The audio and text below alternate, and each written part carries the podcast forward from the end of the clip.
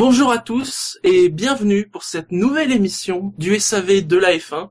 Comme après chaque Grand Prix, eh bien nous allons revenir cette semaine sur le Grand Prix du Japon, mais pas seulement, vous vous en doutez, on va aussi parler de ce qui est dans tous, dans tous nos esprits. Bien évidemment, c'est l'accident de Jules Bianchi. Pour m'accompagner ce soir, je ne serai pas seul, comme d'habitude. Bonsoir Gus Gus, bonsoir Fab et bonsoir Alexandre. Bonsoir. Bonsoir. Habituellement, je commence toujours les émissions d'après-course par une question, mais ce soir, j'ai plutôt envie de vous demander comment ça va. Euh, comme ça peut aller, quoi. on va pas euh, non plus mentir. Moi, je vais pas passer une particulièrement mauvaise journée. Alors, c'est sûr qu'il y a des con- circonstances dramatiques, mais bon, après, euh, il faut euh, rester euh, positif et euh, et si ça Mm. va pas se changer les idées. Donc, euh, faut- Exactement. Mm. C'était, c'était, c'est vrai qu'hier euh, c'était dur quand même. Euh, Mm. Sur le plan personnel, c'est vrai que hier euh, la fatigue aidant, euh, ça n'a pas été facile à vivre, mais bon, il faut voilà, faut avancer un peu aussi. Hein.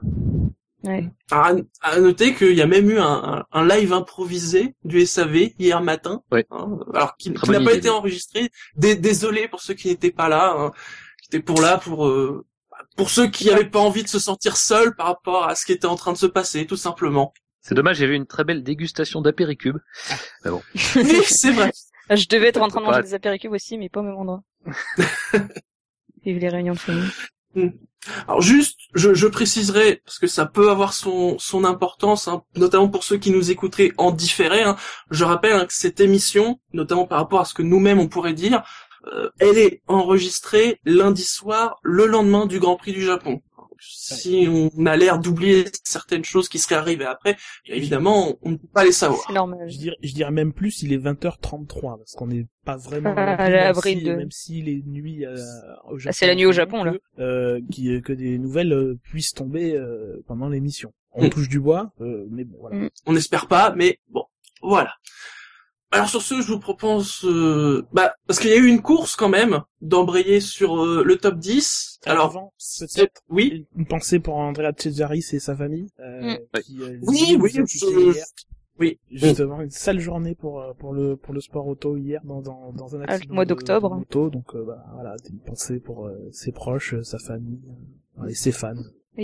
Pour les plus jeunes, c'est un grand nom des années 80 et 90, plus de 200 Grands Prix, 208, si je ne me trompe pas. C'est ça. Il est passé chez Alfa Romeo, McLaren, euh, Brabham, j'en oublie, j'en oublie très Ah, il a fait certainement. beaucoup d'équipes, Ligier, dix Tyrrell, Mm. Ligier, Tyrrell, euh, puis des équipes un peu plus mineures. Mais euh, c'était pas un grand champion, mais c'était euh, en tout cas quelqu'un qui a marqué le paddock.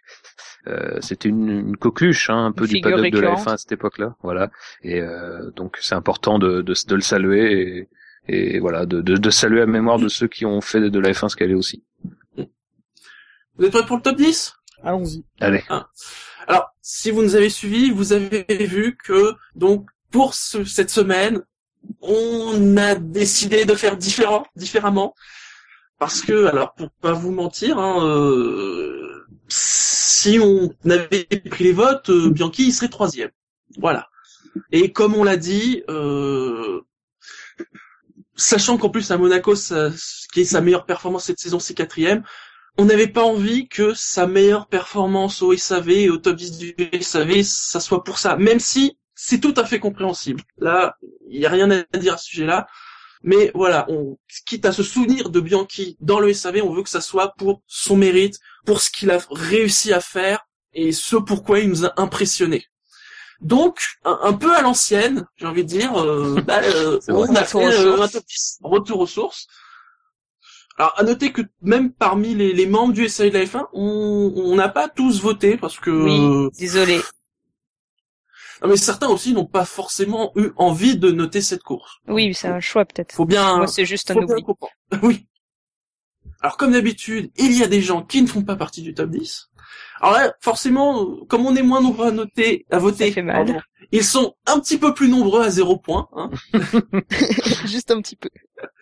Et donc, à égalité à zéro point cette semaine, nous trouvons Fernando Alonso, 21e, Sutil, Kobayashi, Chilton, Grosjean, Magnussen, Raikkonen. Hein, c'est le, pourtant le à hauteur d'une course brillante, Qui ça? Raikkonen. Il a Oui. étincelé. O- Oui.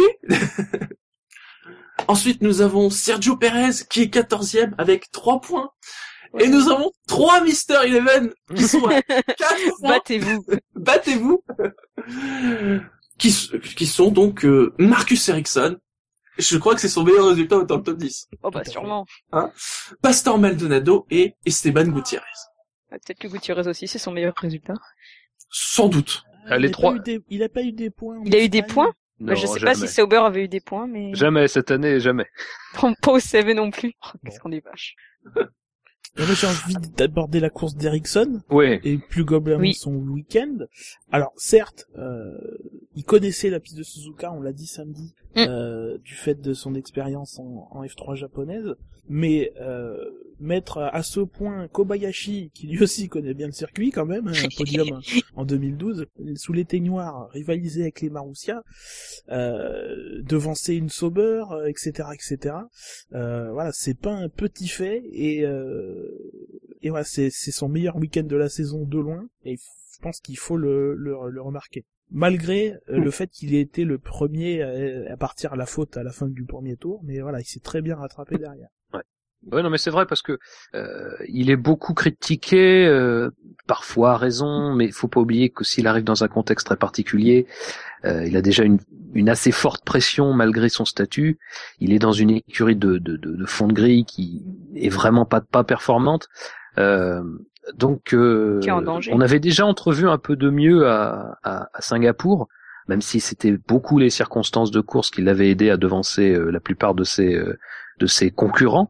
Euh, là sur cette course, euh, il a été il a été propre et ce qui plus que la course parce que la course euh, c'est vrai que le résultat final veut pas forcément dire grand-chose mais c'est vrai que toutes les sessions des essais libres 1 à la qualification, il a devancé euh, son coéquipier et les Marussia. Donc c'est quand même euh, voilà, c'est un, un, un bon week-end et c'est c'est bien de le saluer quand même parce que ce, ce parce que Marcus Ericsson est quand même souvent euh, brocardé donc euh, il faut aussi mettre en lumière ses bonnes performances. Bonne performance, c'est clair. Vous avez envie de parler d'autres pilotes hors du top 10 Je sais pas, moi, Alonso?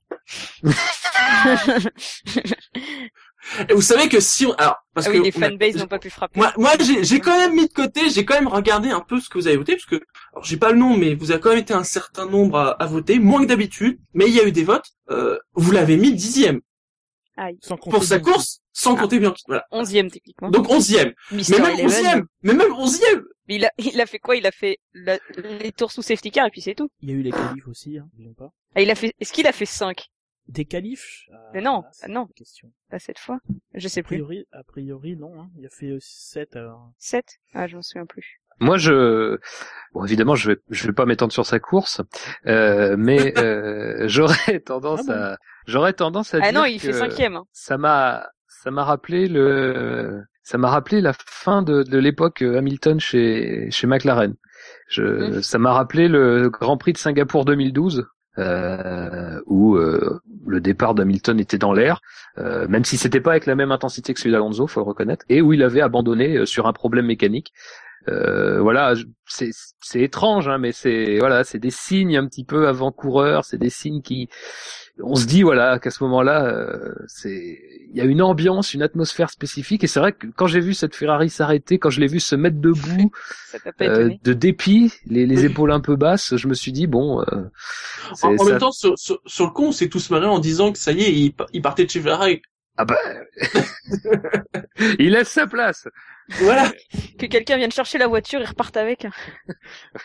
Non, mais bon, c'est, c'est, voilà quoi. C'est, il y, y en a qu'un qui a abandonné euh, sur euh, problème mécanique, euh, et puis pendant longtemps sur cette course, c'était lui. c'est- Ça avait un retentissement particulier avec les événements qui précédaient, quoi. On passe au dixième alors? À moins que vous vouliez revenir sur un autre pilote? Euh... Non.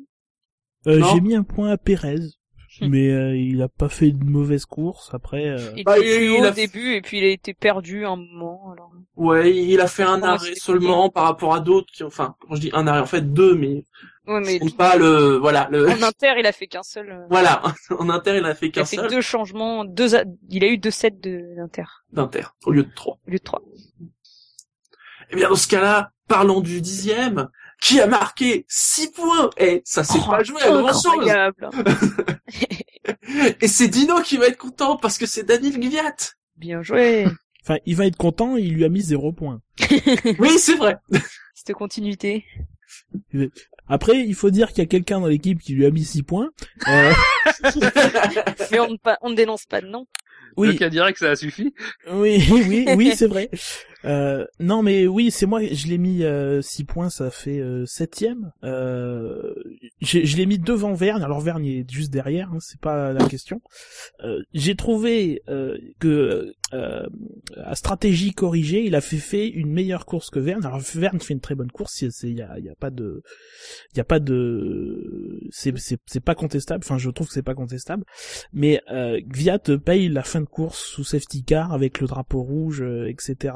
Euh, j'ai arrêté, moi, pour faire mon classement, j'ai arrêté euh, justement le classement officiel de la course au tour 39 au lieu du tour 44 qui a été pris euh, par rapport au drapeau rouge, parce que c'était le moment où c'était plus ou moins euh, le point où tout le monde était à égalité niveau stratégie. Alors après, on peut en discuter, mais mais voilà. J'ai trouvé qu'il avait fait une, bonne course qui n'a pas été assez remarquée du fait des, des, circonstances. Ouais, de toute façon, ce sera le cas de tout le monde aujourd'hui. Gviat qui est un peu un abonné au dixième place. Hein. Oui, et c'est À, dommage. chaque, à, chaque, à chaque fois, il ne marque un point par chaque point et c'est pas forcément justifié en plus. Surtout, ce qu'on avait dit, c'est qu'il souvent il a marqué des points euh, sur les courses où il le méritait pas forcément, alors que des courses où il le méritait, il l'a pas marqué. Mm. C'est Ouais. bizarre, mais bon. En début de saison, notamment. Ouais. Où Il était très, il était vite performant, finalement. Et, euh, forcément, après, euh, si les gens, déjà, à ce moment-là, ne choisissaient pas de lui mettre des points euh, derrière, c'était pas facile. Mais bon. Mais peut-être que, mais peut-être que l'année prochaine, il aura peut-être l'occasion de marquer plus de points. Oui, j'allais le dire. N'est-ce pas? Bizarrement, il risque Ah, je sais d'avoir. pas. S'il en a moins, je m'inquiéterais, hein. Vraiment. Oui, c'est vrai. C'est qu'il y a un gros souci. Un gros Ah, souci. Peut-être que Red Bull sera en fin de grille. hein. Mm. Oh. Non, mais bon. À la neuvième place, ah, attention parce que là le score a explosé. Avec 24 points, c'est Felipe Massa. Euh, très sincèrement, je comprends pas. Les, les, les- enfin, je pense que nos, nos- nos- enfin, ils ont fait au classement et pas parce que bon, Bottas est devant Ouais. toute la course. Alors c'est vrai que sur la Il est fin, il est dans les, il est dans, il est dans ses roues. Mais sur le début, on sent un Massa un peu perdu, euh, qui se fait dépasser très facilement. Il, Euh... Oui, vas-y. il finit septième de la course, il, il termine neuvième du, du top 10. Euh, c'est Oui, déjà en oui. soi une indication de, de, de voilà de ce qu'on pense un petit peu de. Alors moi je, je crois que je l'ai positionné de mémoire. Euh, hum, si ouais donc j'ai mis septième. Donc moi j'ai Septième. respecté sa j'ai respecté sa position. Euh, après toujours est-il que la course de Massa euh, effectivement comparée à celle de son équipier euh, était quand même bien moins bonne. Euh, surtout qu'on l'a jamais senti à l'aise Euh, et ça s'explique aussi, je pense, en, grande partie par son état d'esprit du début de course, euh, où c'est quasiment un des seuls. Alors on n'a pas entendu tout le monde, on en a entendu quatre ou cinq des pilotes, mais c'est quasiment un des seuls euh, qui ne comprenait pas la décision et lui déjà, Mm. déjà en début de course, faisait appel euh, à la visibilité défaillante de. Il, il a beaucoup été cité aujourd'hui dans les médias à cause de ce qu'il a dit d'ailleurs. Ouais, ouais, ouais, non, non, mais C'est la référence. Mais d'ailleurs, c'est c'est vrai que sans parler du, du climat, le- l'image de cette course euh, euh, était sombre Oui. euh, dès le début. Euh, après, je- c'est souvent le cas avec les, les, les courses sous la pluie, mais j'ai Ouais, particulièrement particulièrement trouvé. Là, que- il y avait vraiment littéralement un plafond Ça faisait nuageux. comme euh, Singa- Singapour 2000, non, euh, la Malaisie 2012, où la, la luminosité était tellement faible, euh, on avait remarqué à un moment que les, la FIA, enfin, euh, la FOM avait augmenté la luminosité des, des caméras pour que ce soit pas la purée de poids complète, tellement. euh, Souvent d'ailleurs, ça rien à deux mètres. Quand, quand c'est comme quand c'est comme ça où il y a où c'est sombre et qui commence à faire tard, ça saute aux yeux, mais après sur le podium. Oui, quand on voit euh, la Parce que c'est là sur le podium, tu dis mais il fait nuit en fait. c'est euh, ça. Eh, le podium Là, est allumé. Là, dès le départ, effectivement, c'était c'était sombre. sombre. Après, bon, euh, ça justifie pas. euh, voilà, Massa doit pouvoir, avec son expérience, se mettre dans un, un autre état d'esprit. Mais effectivement, bon, alors après, euh, c'est vrai que Massa, on, avait revu récemment ses débuts à Silverstone euh, sur Sauber. Euh, bon, c'est toujours voilà, Massa sous la pluie. bon, c'est c'est sans doute un peu moins euh, brillant que d'autres pilotes, mais malgré tout, il, il a été assez vite en difficulté et euh, ça impacte son son classement euh, au, au top 10 du SAV. Effectivement, moi, en regardant, j'ai respecté sa position. Gl- Globalement, Après- pour les Williams, c'était compliqué sous la pluie, hein. vraiment. Oui, Ah, oui, non, clair, mais bah ça se voyait. elles ont moins d'appui de toute façon les Williams. hein. C'est pas elles ont performé dans les, cir- sur les circuits où il y avait peu de niveau d'appui nécessaire. C'était rapide. Voilà, et sous la pluie, forcément, euh, le déficit est flagrant, quoi. Mm. Encore que le résultat final est quand même bon, hein. Reste correct, oui. Oui, comme à, Sing- Ah, comme à c'est pas 3 et Singapour, j'ai 4, envie de mais c'est pas 11 et 12. Voilà, Ouais, ça aurait pu être pire avec une fin de course différente quand même. C'est ça. c'est vrai, c'est vrai aussi. à la huitième place, il a marqué 28 points. C'est le coéquipier de Daniel Gviat. C'est donc Jean-Éric Berg. Et là, on peut parler de course à la Rosberg. on l'a pas vu. Bah non, on On l'a pas vu. On, on- on le, on a tenté sa remontée un petit peu vu qu'il partait. Moi, je de- savais de même pas qu'il avait marqué des points avant de voir ses déclarations. c'est bien, j'ai ramené des points. Ah, ah bon Mais, euh, mais oui, effectivement, dès que l'interruption a été donnée et qu'on a vu Vergne, euh, Vergne était dixième et puis euh, il a été classé neuvième euh, parce que la Force Mm. India, euh, voilà. Euh, ouais, oui, donc euh, oui, surprenant. euh, alors, il a joué son coup, euh, le coup de la Malaisie, bah 2012 aussi, Mm. où il avait pas changé de pneus. euh, parce Oui, que beaucoup ont changé, euh, be- beaucoup sont rentrés pour changer, euh, comme Button par exemple, pour changer et mettre en mettre euh, en pneu pluie, ce qui d'ailleurs était le visiblement le bon choix quand on voit ce qu'a fait Magnussen euh, avec ses Il pneus pluie. confirme, il confirme ce qu'on dit de lui. Parce que ça fait longtemps que lui, en tout cas, on dit qu'il est pas mal sous la pluie, mais Oui. on avait vu des courses où non, c'était pas bon. Là, voilà, c'est là, c'était bien. Après, encore une fois, euh, Gviat faisait bien et on sait que les Toro Rosso traditionnellement sont quand même des voitures qui sont performantes sous la pluie. Donc, ça, évidemment, il a, il a, il a l'air bon sous la pluie, il est bon sous la pluie, c'est indéniable, mais la Toro Rosso l'aide aussi en cela. Non, mais peu de choses à rajouter sur, euh, sur ce qu'a dit. Gus. Eh bien, dans ce cas-là, à la septième place, c'est Nico Hülkenberg avec 36 points. Là, pour le coup, il est clairement devant Perez, c'est un peu le, le souligner. C'était pas le cas à un moment, mais j'ai pas trop compris ce qui s'est passé, mais bah pareil, on l'a pas vraiment vu de toute façon. Hülkenberg, Hülkenberg c'est le meilleur des autres. Euh, moi, je l'ai mis sixième. Euh, très clairement, quand on enlève le, après le- les Williams le top puis- 5, Button, les, les Mercedes et les Red Bull, euh, voilà, c'est pour moi le celui qui a fait la, la meilleure course. Et, euh, il était euh, au moment où moi j'ai arrêté le, le classement. Encore une fois, je rappelle, euh, c'est ma spécificité. Il était premier et assez confortablement une dizaine de secondes devant les, euh, tous les autres. Tous il les était autres. à une minute, il était à une minute 10, 15, euh, ou une, Ouais. minute 10, une minute 15 du, du reste, mais, mais voilà, de la tête de la course, mais, mais bon. Il a mis l'écart. Voilà, il y avait les Mercedes et les Red Bull qui étaient très performantes. Mm. Et, Mm. et Button, euh, Et Button il- qui était, il euh, reviendra. qui était là. Non, mais une bonne course solide et puis euh, ça fait quand même quelques petits points. Bon, euh, For- il me semble que McLaren est repassé devant Force India quand même, mais euh, bah, selon les courses, les deux se valent plus ou moins et là, Hülkenberg a bien tenu la route. Donc bon, continuons comme ça. Hum, moi, j'ai un point d'avance pour Force India sur McLaren. Ah, tant mieux. Je vais juste confirmer ça. Oui, c'est ça. Phew, Mm. on peut passer loin. A- Après, sur la visibilité, il faut le dire aussi clairement, il y avait cinq pilotes, Oui, un peu les Williams, on a vu un petit peu, et Bah, le c'est- reste. on les a vus se faire doubler. On les a vus descendre. Oui. C'est ça. On a vu on a Mm. assister à leur descente aux enfers, mais ça. Mm. Mais enfin, elles sont quand même là. Sixième place, eh bien justement, c'est une Williams, celle de Valtteri Bottas, qui a marqué 38 points. Soit. Non, mais là, pour le coup, il, voilà, c'est ce qu'on Il à l'heure, survit. On, on peut le dire en, en négatif de ce qu'on disait sur Massa, c'est-à-dire que lui, voilà, pour le coup, il a paru moins en difficulté. Mm. Euh, forcément, dans, dans l'impression globale, euh, voilà, Massa se prend une petite volée sur ce top 10. Euh, après, ce qu'on disait tout à l'heure aussi, voilà, avec une, avec une Williams qui est quand même pas faite pour la pluie, c'est quand même un très bon résultat de sa part. Euh, C'est clair. Et euh, c'est quand même à saluer. Après sa course, malheureusement, comme beaucoup d'autres pilotes, elle est Sans plus ni moins. Bah, sans plus ni moins, Enfin, surtout si. en plus du fait qu'on qu'on l'a surtout vu se faire dépasser. C'est ça. On a, sur- on a vu que les mauvais côtés, donc euh, ça laisse pas une impression générale euh, positive. Mais euh, mais voilà, c'est pas scandaleux sa place sur le top 10. quoi. C'est vrai. On passe aux, aux 5, là, les vrais 5, ceux qui ont fait la course. Ah, Hein. Les cinq majeurs. Les cinq majeurs. de la course. Le club des saints. Je, je préciserai juste par rapport au, au vote hein, que qu'il y a eu sur sur Fan et Fin notamment, parce que nous on a fermé rapidement le. Motors Inside. Oui, pardon, désolé, c'est l'habitude. Motors Inside. Euh, vous aviez mis les, les mêmes quatre, alors pas dans le même ordre, il y a plus ou moins deux places, mais il y avait ces quatre pilotes là. Bon. Et ensuite, c'est bien simple, les cinq premiers, hors Bianchi, bien évidemment, euh, ce sont les mêmes, dans le même ordre. Tout le monde est d'accord?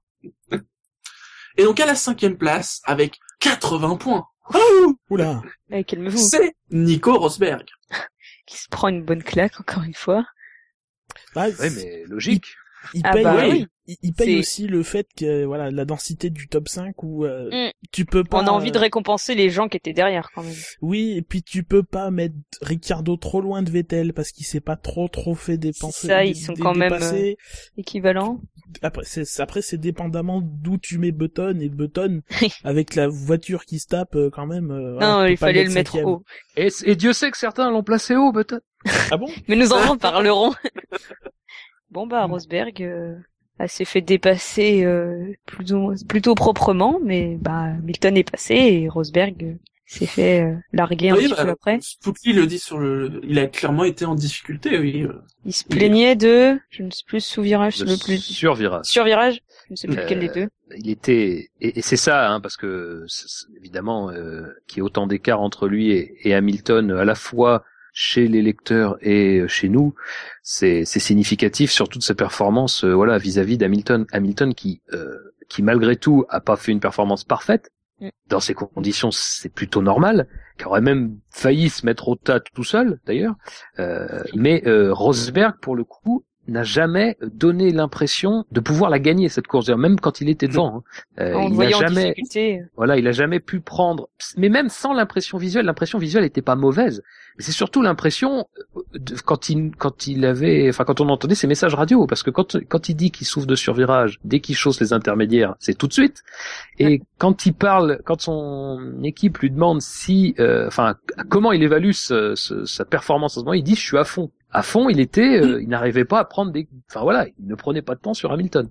Euh, et ça, c'est c'est c'est quand même assez récurrent euh, cette saison. Enfin, je trouve en tout cas que dans des confrontations directes, hormis les exceptions que sont Monaco, on sait pourquoi, et euh, l'Autriche, dans les confrontations directes entre les deux, Rosberg a quand même un déficit dans la performance et dans la gestion de la performance. Après, voilà, Mm. je dis pas que Rosberg a fait une mauvaise saison, je dis pas que Rosberg a fait une mauvaise course. Sa course est très propre à Rosberg.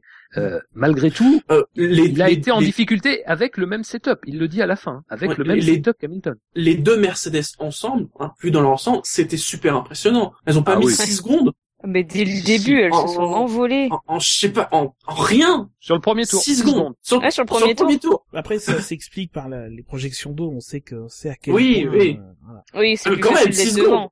oui oui mais oui Non, mais numériquement, c'est impressionnant, c'est clair. la, la, la Mercedes euh, est, est très très impressionnante. euh, ça c'est sûr, mais sur le sur le mouillé, c'est enfin, c'est un régal quoi. c'est un régal cette voiture. Je, je pense que rétrospectivement, on se rendra compte de de de, de, enfin, c'est vraiment parmi les, les, les, les plus grandes voitures de l'histoire de la Oui, Formule elle 1. sera, elle sera citée dans les euh, meilleures monoplaces euh, dans Après, quelques voilà, années dans F1 Racing. Oui. Tout Oui. n'est pas tout tout n'est pas comparable, et, mais quand même. Hein, c'est- Non, forcément, mais ça, Bah, ça leur a marqué les esprits. C'est une plus dominatrices, certainement. Oui, Oui. c'est clair. d'où l'importance de rajouter à Barcelone subrepticement euh, la mention hybride dans le nom de la voiture oui, c'est vrai. Allez, quatrième, il l'a arraché de, de haute lutte puisqu'il marque 86 points. C'est Daniel Ricciardo. Qui, qui devait être troisième, mais qui l'a pas été. Enfin, j'ai revu le podium, j'ai vu le podium cet après-midi et je sais pas, les gens l'attendent. Puis en fait, non, c'est Vettel qui se pointe. Donc, euh... bah, encore une fois, c'est l'histoire de le- du moment où on a pris le classement, mais Oui, alors reprécisons la règle, c'est le Vas-y. beau moment opportun. La course a été arrêtée pendant le 46e tour du leader. Ce qui veut dire qu'on prend le passage de pas, qu'on prend le classement. Euh, ça, je commence à emmêler les trucs, donc ça va pas le faire. Oui. Ce qui veut dire, on est au 46e tour. Pendant le 46e tour, on a complété Il est 45 pas fini. tours. On prend le classement deux passages avant. Donc, le 45e passage, c'est le premier passage avant. Le 44e passage, à la fin du 44e tour. Et le deuxième passage avant, c'est donc au bout de 44 tours qu'on arrête le classement. La prochaine fois, tu feras une infographie. ça sera plus. Qui cette fois-ci ne sera retweeté par personne. Tu veux la copyrighter, l'empêcher. Usage privé seulement. Dépose un brevet. Je vais passer une certification sur GIMP. Paint. Cette infographie est certifiée Gus Gus 1. ISO 9001. Visa du Avec ministère. le petit C en tout. Euh, euh, la, la course de Ricciardo, euh, elle est bonne. Mm. Euh, avec une voiture euh, performante et réglée sous la pluie. Après, voilà, c'est c'est comme pour euh, c'est un peu un peu comme pour Massa, il souffre de, de la comparaison avec la course de son équipier qui qui a été euh, très performant dans ces conditions. Euh, mais après, c'est vraiment assez difficile de la juger parce que même si on l'a quand même plus vu que d'autres, euh, ça reste une course assez tranquille de sa part. euh, Oui, effectivement, que- il, effectivement, il, il ajoute à sa collection de très beaux dépassements Oui. Alors là, Euh, il en a sur mis l'extérieur, sur l'extérieur, qui est la trajectoire. Il les prend large, il ressort devant à la réaccélération, c'est quand même vraiment classe. Comme l'a rappelé Villeneuve, c'est la trajectoire pluie, donc euh, C'est voilà, c'est- les grands pilotes euh, savent la savent la, la manier. Ils l'ont trouvé. Euh, c'est surtout Et- l'insouciance du haut. Un vibreur. Ah bon? Oui, c'est vrai, ça c'est vrai que Quel vibreur c'était beaucoup dans Degner, euh, à l'approche de Degner, euh, entre les deux Degner, il, il, il le tâtait bien le vibreur. Il a dit bonjour. Il se sentait tout seul, le vibreur. Hmm. Ah bah, une dire course, et puis voilà. Bon, forcément, quand euh, cette fois Vettel fait mieux, mais euh, faut quand même euh, souligner la bonne ça, performance. Ça n'arrive Vettel. pas si souvent que ça. Oui, année, c'est vrai. c'est vrai. Bah, c'est pour ça que Vettel, Ver- Vettel a rempli son objectif de pas être troisième au classement euh, au bout du au 30 septembre, donc cette, cette fin de saison normalement devrait Bah, aller mieux. Il va, voilà, il va pouvoir commencer sa saison. Oui, Oh, c'est c'est laid ça, ça c'est C'est laid. c'est fichu. Allez, on arrive au podium. Et il a marqué 106 points. Il est troisième. Hein. Il est, c'est comme quand on parle de la pluie, c'est un des spécialistes. Hein. Oui, c'est Jenson Button. Peut-être. Ah là là là là. Et là je sens les, pari. les- les doigts qui se pointent sur moi tout de suite. Calmez-vous. à quelle position as-tu mis Johnson Button? Calmez-vous, calmez-vous. Euh, alors moi je l'ai mis, euh, Justifie-toi. je l'ai mis premier parce que euh, Alors attendez, attendez. La raison principale, c'était pour éviter qu'Hamilton fasse le grand chelem. Maintenant tu peux y aller. non, Développe ton non, explication. non, On bah, veut tout de suite. c'est pas qu'il y a un peu de ça, mais euh, c'est Non, mais Un tout petit peu. Bu- Button, très franchement, si tu prends stricto sensu celui qui maximise euh, Ah, la, ça, sa performance, sa stratégie, qui met tous les bouts, euh, tout euh, sur sa course, c'est lui, c'est Button, c'est Button qui fait la meilleure course de tous. Euh, il fait les bons choix au bon moment. Euh, si la course avait pu continuer, euh, il avait mis les pneus pluie, peut-être même un peu tard encore, parce qu'on voit que Magnussen euh, euh, le dépasse alors qu'il est à- qu'il est à un tour. Mais justement, c'était le, le fait d'utiliser Magnussen Mm. comme un cobaye qui a provoqué son, son arrêt euh, le tour suivant. Euh, il met les pneus intermédiaires comme il faut euh, à la sortie du safety car. On en reparlera peut-être euh, tout à l'heure. Euh, euh, voilà, c'est lui qui maximise le plus. Après, je suis très bien conscient que dans la position de Button, qui ne joue pas un championnat, qui euh, il peut tenter des coups, lui. Ah, Euh, les bah, Mercedes ne à pas, les Red Bull euh, non. Les Red C'est Bull à c'est ça, ou alors, ou alors il a une grenouille ou Evelyn Delia dans son cockpit. Oui, mais peut-être, hein, tu sais. À mon avis, les ingénieurs préfèrent que ce soit la grenouille. Oui. Mais bon, chacun. Hmm. Non, mais euh, Ah, puis le je- Japon, c'est son terrain de jeu. Je suis, je suis, oui, c'est vrai aussi. Je suis d'accord avec Gus Gus, quoi. C'est, moi, je l'ai pas mis premier, euh, mais j'aurais pu. Très franchement, j'aurais pu. Je l'ai mis deuxième, pour tout dire. Euh, Euh. S'il y a bien quelqu'un qui qui ressort de cette course plus que le vainqueur, évidemment, Bah, c'est euh, c'est lui, quoi. Enfin, dire euh, comme dit Gus Gus, c'est quand même l'opiniâtreté. Ça, c'est constant chez ce pilote. C'est constant. Et c'est surtout la maîtrise aussi, parce que l'opiniâtreté, c'est une chose, mais si derrière tu n'assures pas le coup, parce que quand il met les pneus intermédiaires, alors effectivement, les autres ne, ne, ne mettent que, que deux tours à, à les chausser aussi, mais il faut quand même se, se faut quand même oser le faire.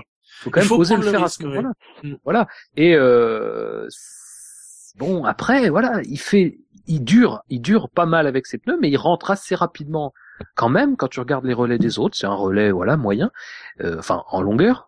euh, il est quand même longtemps troisième. Alors forcément, il est obligé de s'incliner face aux Red Bull parce que les Red Bull sont réglés pour la pluie, parce que Ah, les Red Bull son sont plus rapides que, même. les- que la McLaren. Mais après, derrière, il, voilà. En plus, son arrêt se passe mal aussi. Mal.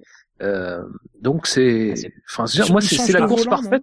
Bah, apparemment, il change de volant, soi-disant. Alors, je sais je pas. pas vu. Parce moi. que Magnussen aussi, me semble. Voilà. C'est Magnussen qui Ah. change de volant. Non, c'est. Magnussen. mais Il avait pas des soucis électroniques, Magnussen Oui, il a changé de volant. On en parle sur le chat. Ouais. Oui, je Mais j'ai souvenir je- justement d'un arrêt de Button qui se passe pas bien et justement parce qu'il change de volant. Enfin, c'est peut-être confus aussi après. Ouais, après, moi, peut-être je- mélangé, je sais pas. J'avoue que hier en regardant la course et aujourd'hui en re-regardant, euh, ça m'a pas sauté aux yeux le fait qu'il change de volant. Mais effectivement, il y a un moment où il, voilà, il, il met du temps à repartir, donc peut-être qu'effectivement il y a ce problème-là. Quoique je doute un peu quand même parce que pour avoir revu la, enfin pour avoir vu à Singapour comment se passait la procédure de changement de volant, c'est quand même relativement long, quoi. Donc euh, Non, j'ai un doute à vrai dire sur le sur le sur chat, vérifier. on discute justement des des victoires qu'il a eues de cette façon. On parle de l'Australie 2010, alors Brésil 2012, Hongrie 2006, Canada 2011. C'est vrai qu'il en a fait pas mal comme ça. C'est sa grande spécialité. Oui, il y a aussi euh, euh, Hongrie 2011, euh, si je me souviens bien. C'était sous la pluie aussi Ouais. peut-être. Là où il est très fort, c'est c'est sur les courses euh, séchantes. Sur les courses séchantes, il est, enfin, je, je pense pas qu'il ait été beaucoup battu euh, quand il avait une voiture Bah, qui voilà, dès que ça, comme on dit, des, des, Ça, c'est des victoires 2012. d'anthologie dans des conditions changeantes. C'est Voilà. vrai que Mais si, si ça reste identique, tu peux pas vraiment faire de coup de poker. Quand la piste est vraiment glissante et que c'est de la maîtrise. Je réponds à Didier JG sur le chat qui dit il y avait des crétins qui n'avaient pas de réglage pluie. Bah, très sincèrement, euh, au moment d'aborder cette course samedi soir ou enfin samedi soir non parce que c'est trop tard pour les réglages, mais euh, euh, le samedi euh, où euh, voilà, euh, tu peux te dire, tu peux faire le pari que la course euh, Ils vont la décaler. aura- il- non, c'est même pas qu'elle sera décalée parce que de toute façon il aurait plu quand même. Mais que Ouais. du coup tellement ça, euh, tellement il va pleuvoir, enfin on s'arrêtera au bout de deux tours comme ça pas failli le faire mais comme on a pensé que ça aurait pu le faire et euh, il y aurait pas de course. Donc finalement le classement euh, de de la course aurait été le classement des qualifications. C'est Mm. un pari que enfin c'est Ouais. un pari. Sais pas trop, si c'est un pari mais voilà, c'est des c'est des- c'est le genre de choses que tu peux euh, que tu peux faire. quoi. Ça a pu traverser à l'esprit certains. ouais. Euh, Rosberg, je vois sur le chat, Rosberg avait, il l'a dit, hein, c'est pas, c'est lui qui l'a dit, ils avaient les mêmes réglages avec Hamilton. Oui. Non, parce que parce que ça marche dans les deux sens d'ailleurs, parce que on a beaucoup ont expliqué la, la performance d'Hamilton, en qual- enfin la mauvaise performance vis-à-vis de Rosberg d'Hamilton en qualification. Euh, non, hein, ils avaient les mêmes réglages, donc c'est c'est juste que Rosberg était très fort en qualification et Et Hamilton, bien fort en course. Voilà. Donc Hamilton, euh, enfin suite à son crash en, en, en, en essai libre 3, s'est dit euh, bon, je vais, je vais prendre une base de réglages sûrs que, qui ont été Ouais. testés et validés. Enfin, je sais Voilà. pas dans quel sens aussi qui a copié qui ou qui voilà. Ça, oh, soit dit en passant, euh, enfin ça met un plomb dans l'aile de ceux qui disent qu'il y a deux euh, équipes chez Mercedes, qu'il n'y a pas d'échange de données. Euh, voilà, ils savent qu'ils ont les Ouais. mêmes réglages. Oui, là pour le coup, euh, c'est sûr et certain. Après, c'est que c'est des circonstances plus ou moins particulières, mais pour cette fois, c'est sûr qu'ils étaient sur pied d'égalité. À la deuxième place, il a marqué 120 points. C'est Sébastien Vettel. Invité surprise sur Ah. le podium. Futur pilote Ferrari. Ah, il rappelons-le. Ah, il était, ah, il était libre. Il était il fort. survolait ce week-end. il était léger. Il était, ah, On ouais. le sentait léger. Il avait moins Ah, d'essence. ce- cette, C'est pas légal. cette couleur rouge là lui va à ravir. Je sais pas vous. Ça, et puis, c'est normal qu'il soit moins stressé. Diète de Red Bull, euh, moins de caféine, euh, normal. Ah, il est Faut plus obligé de boire du Red. Bull tous les jours. Non, mais très belle course quoi. Enfin, c'est c'est c'est un peu la course qu'o- qu'on avait entrevue sur le sec à Singapour et euh, et qui qui s'est reproduit sur le sur Il a le. c'est clair. Voilà, c'est ça. C'est c'est un peu le Vettel qu'on connaît. En tout cas, le Vettel qui, qui a un niveau de performance euh, intéressant. Et avec ses avec ses dépassements sur euh, sur Massa euh, et sur Bottas, le premier à, à l'épingle, un, un- un très très très Kobayashien, j'ai envie de dire le premier sur euh, Massa quand il Ouf, à l'épingle. Et euh, et le, le dépassement sur. Bottas ensuite. Une belle course. Je confirme, ils ont changé son volant. Ah, Voilà, parenthèse, fer- parenthèse fermée. En tout cas, il machine un truc sur le volant. C'était notre envoyé spécial à Suzuka, merci. Euh, il y a Didier sur chat qui demande s'il a fait un petit tour hors piste Vettel. Oui, Oui, c'était Oui, pour possible. tester. c'était parce que c'était le virage où ils avaient garé la, la voiture d'Alonso. Il dit, Qu'est-ce qu'il fait de ma voiture? Prends soin de ma voiture. On passe au premier de la course, puisqu'il remporte la première place cette semaine avec un total de 168 points. C'est Lewis Hamilton. Je trouve bizarre quand même qu'il ait pas fait le, le grand chelem parce que euh, Moi, j'avoue que quand j'ai fait mon top 10, j'ai été étonné que qu'il le fasse encore en fait. Et je remercie Gus Gus d'avoir remédié à ça. parce que tu voulais pas être celui qui qui faisait pas le grand chelem, qui empêchait le grand chelem. À vous. Ah non, mais je, je- je- la course d'Hamilton est trop est, est un peu trop bonne pour ne pas le mettre premier, mais je pense Ben que oui. Button, euh, voilà, je- je- ça m'aurait pas gêné de le mettre premier. Mais euh, bah. Hamilton, Ha- Hamilton euh, et, et on dit ça malgré les erreurs, hein, parce qu'il a fait une ou deux petites erreurs, euh, a quand même euh, été très impressionnant euh, sur euh, sur cette course. C'est, il est jamais à plus de une seconde et demie, je crois, de Rosberg euh, en début de course. Euh, au moment de l'arrêt, euh, effectivement, il fait cette petite erreur, euh, cette petite sortie en, hors piste dans Spoon, qui, euh, bon, alors qui lui, à mon avis, qui lui coûte rien, très franchement, parce que finalement, il réaccélère euh, vite, il se met vite en ligne pour réaccélérer, donc je pense qu'il perd euh, très peu de temps. Il, quand quand il ressort de son arrêt, il ressort à peu près avec le même écart que que qu'il avait sur Rosberg.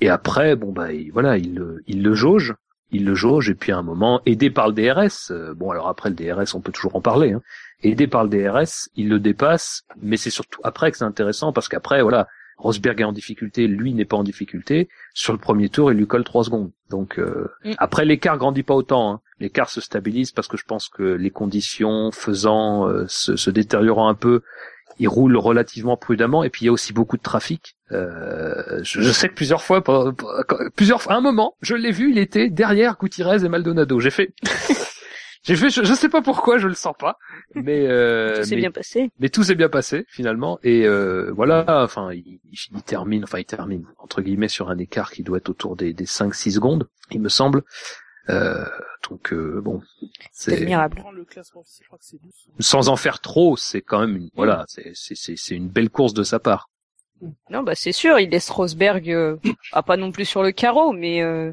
il se met à distance respectable et puis il s'impose euh, comme euh, le meilleur des deux ce week-end.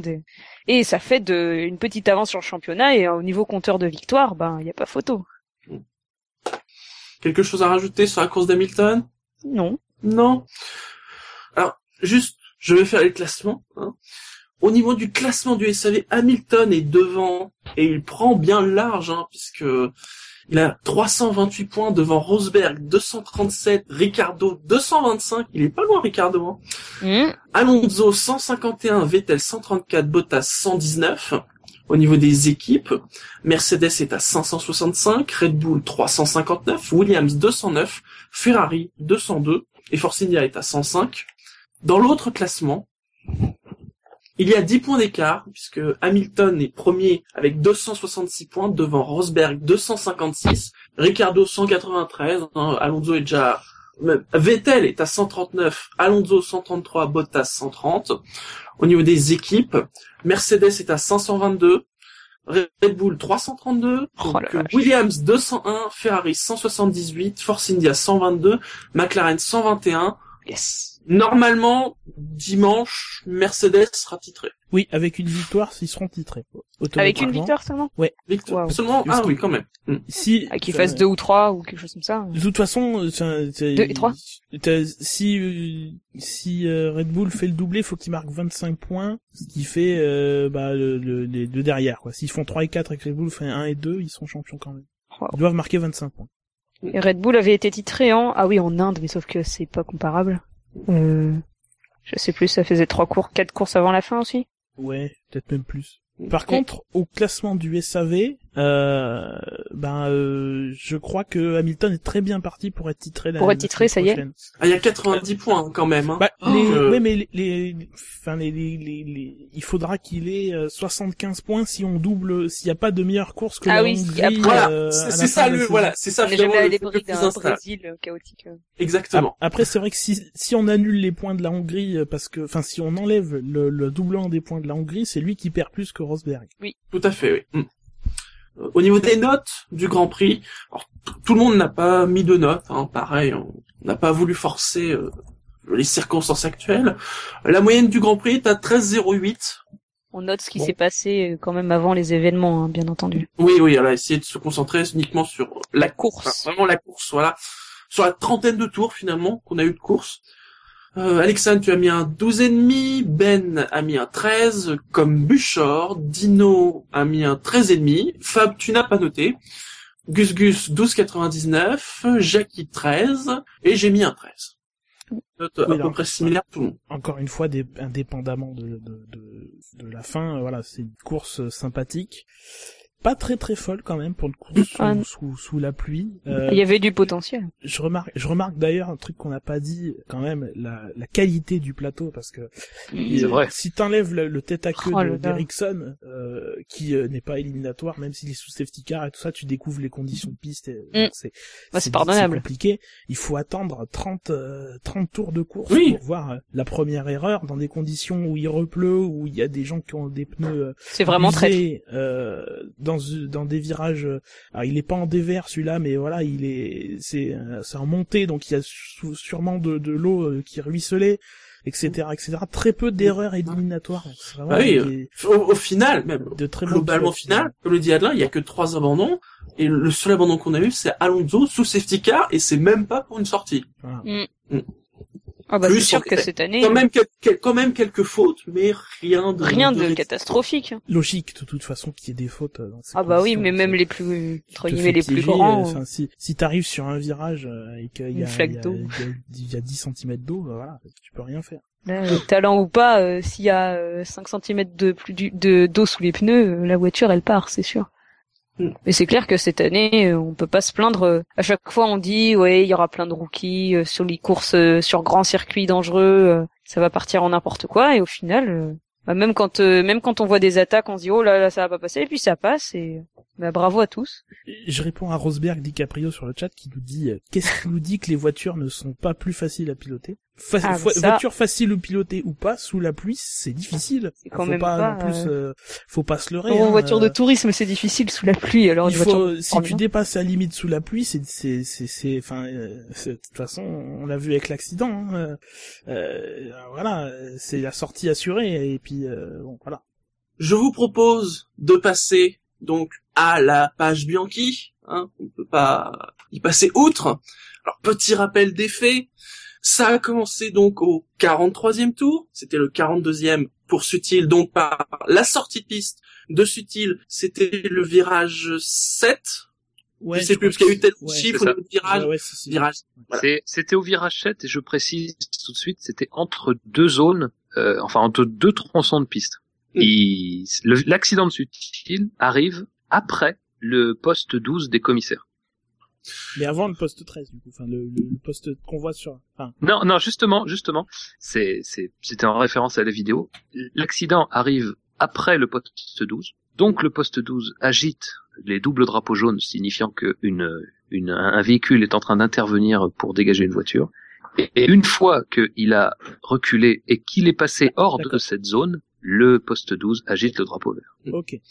Donc, comme tu l'as dit, incident avec Sutil, double drapeau jaune, sortie de la grue pour dégager la Sauber, et c'est donc un tour plus tard que Bianchi arrive, sort de piste, c'est pas forcément, peut-être qu'il y a peut-être des choses à voir là-dessus, mais en tout cas, il pas, sort de piste, on sait pas, ouais, on sait pas exactement, en tout cas, voilà, de raquette, euh, enfin, il est trop large, on sait pas. sort de piste au même endroit, percute donc la dépanneuse qui était encore là. hein. Ouais. Et donc là, à ce moment-là, sortie de la safety car et bon, on- après c'est la suite. Donc, alors beaucoup de choses ont été dites euh, depuis euh, maintenant un peu plus de 24 heures. Commençons déjà à parler donc de l'incident et de la course. hein. Avant de parler des, des conséquences hein, pour l'instant. Euh, par quoi commencer? Le choc est de trois quarts. Quand oui, on- Bon, voilà. Mm. Re- Prenons la, la, la vidéo. euh, euh, Il y a une vidéo qui circule depuis cet après-midi sur. euh, Oui, et sur faites attention si vous voulez pas la voir, que Ouais, certaines fois elle est en GIF et certaines fois elle est en autoplayer en version Vine. Ouais, Si Honnêtement, si vous voulez pas la, ah. vous voulez pas la Voilà. chercher, vous allez la trouver. si vous la cherchez. Le- le- Voilà, voilà, elle est, elle est disponible globalement sur internet depuis cet après-midi. Et en effet, tu, tu fais bien de vraiment préciser. euh, Faites attention, hein, honnêtement. voilà, voilà. Bon, vous pouvez avoir envie de la voir. Après tout, euh, c'est pas. Euh, Histoire de comprendre quand même comment ça s'est passé. Mais euh, voilà, on vous prévient. euh, c'est c'est violent et c'est choquant. Le choc, le choc est violent. euh, L'arrière du, du- de la grue se, se lève tellement le choc est violent. Donc euh, voilà, c'est ça en dit quelque chose. Une La grue voiture se J'imagine au détruire. moins eu- au moins plusieurs tonnes quoi. Enfin, euh, la voiture se détruit, la- la- l'arceau de sécurité euh, se fait arracher par le côté. Le choc est de trois quarts euh, de, de trois quarts face. Donc, euh, Coupez voilà, la transmission si vous voulez pas les détails. Non, Alors, mais c'est on vrai est que obligé sur- de donner On quelques est détails. obligé quoi, quand même après, de donner des détails. parce sur que- sur le sur le chat, il y a Adelin ou Milano qui dit c'est vrai que sur le coup, nous en tant que spectateurs, Ah, Moi j'ai raté le moment, j'ai j'ai appris sur le coup après, mais et- et de toute façon sur le coup, on comprend en effet, on ne comprend pas vraiment ce qui se passe. et même les commentateurs. Par... Oui. J'ai regardé la course, j'ai revu la fin de la course sur Sky et ils mettent euh, un bon tour pour comprendre. Ils parlent d'un Marshall au départ, ils pensent que ça pourrait être quelque chose similaire que à ce qui s'est passé au Canada. Tout à fait, oui. Mm. C'est c'est Et ils logique. disent euh, il doit y avoir quelqu'un pour le Marshall, mais c'est complètement logique Sachin vu que vu que vu que voilà on- la femme n'a rien remontré et c'est là déjà le premier reproche que j'ai à faire. On n'est pas obligé effectivement je suis totalement d'accord de pas montrer le choc en tant que tel. C'est un choc euh, violent c'est choquant. Euh, c'est pas euh, adapté à toutes les sensibilités. Néanmoins rien n'empêche de montrer euh, le début de l'action quand, Bian- quand Bianchi quitte la piste et de ne pas diffuser le moment où le choc se, produit. C'est c'est certes c'est suggestif. Ça donne une idée de ce qui va se passer donc quelque part ça glace le sang quand même. Mais c'est beaucoup moins choquant de voir le choc et on, on ne reste pas dans une incertitude qui a duré un flottement qui a duré 5 cinq ou 10 minutes euh, voilà donc euh, C'est vrai Je que rappelle- on, on voit la on voit la Sauber, euh, on, on nous parle du, de la sortie de la voiture médicale. Ouais. On se demande même au début si ça peut pas être subtil, bah, c'est ça. qu'il s'est passé quelque chose avec subtil. Ouais. C'est ouais. Tout, Et- tout était très flou. Mais j'ai j'ai un, j'ai un souvenir d'une course de GP2, je ne sais plus en quelle année, où euh, c'était en Turquie, où Bruno Senna percute un chien euh, dans la, la, la ligne droite vers le dernier secteur en Turquie.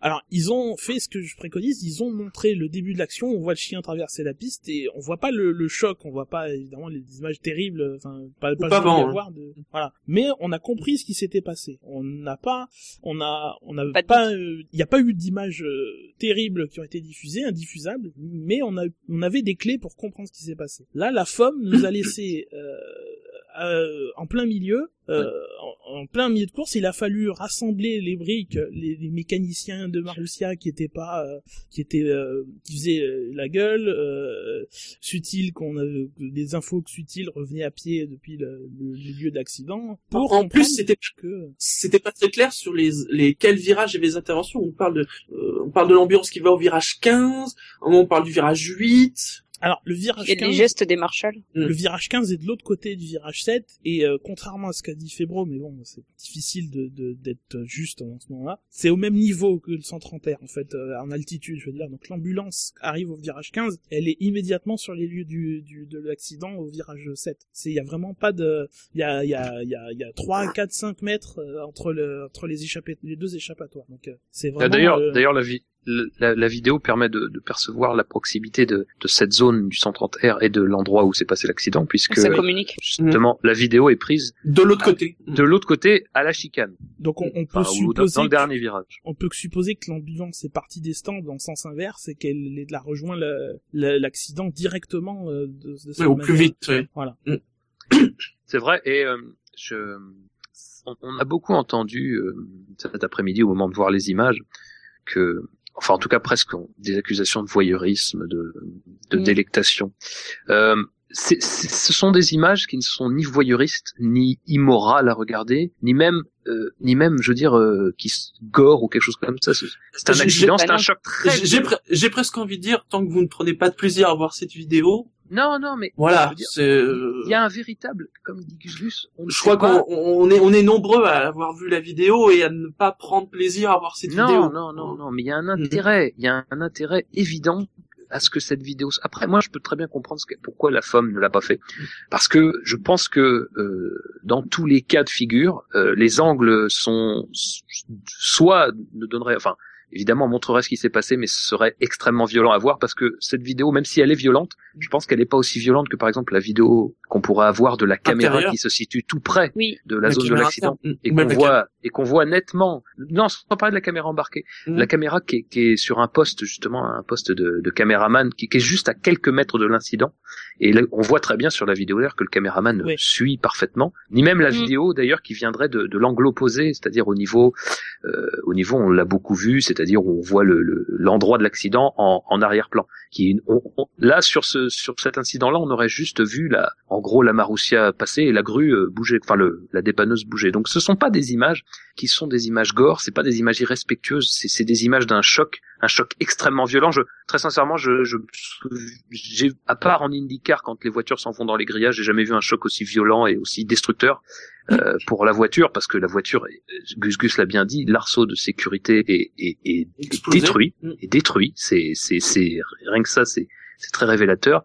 Et c'est important, voilà. On sait, on sait, il n'est pas arrivé ni euh, ni en tête à queue ni rien. Il est arrivé euh, quasiment tout droit et il prend le véhicule de trois quarts. Donc on a des éléments, on a des choses importantes. On comprend aussi euh, pourquoi, et je, vais le dire crûment, mais pourquoi il n'est pas mort directement. Pourquoi il n'est pas mort sur le coup, c'est parce que il a glissé sur une paroi du, du de, la dépanneuse. On comprend pourquoi il a aujourd'hui encore un, un espoir qui puisse euh, qui puisse s'en réchapper. Euh, donc voilà, il y a des choses à tirer de cette vidéo.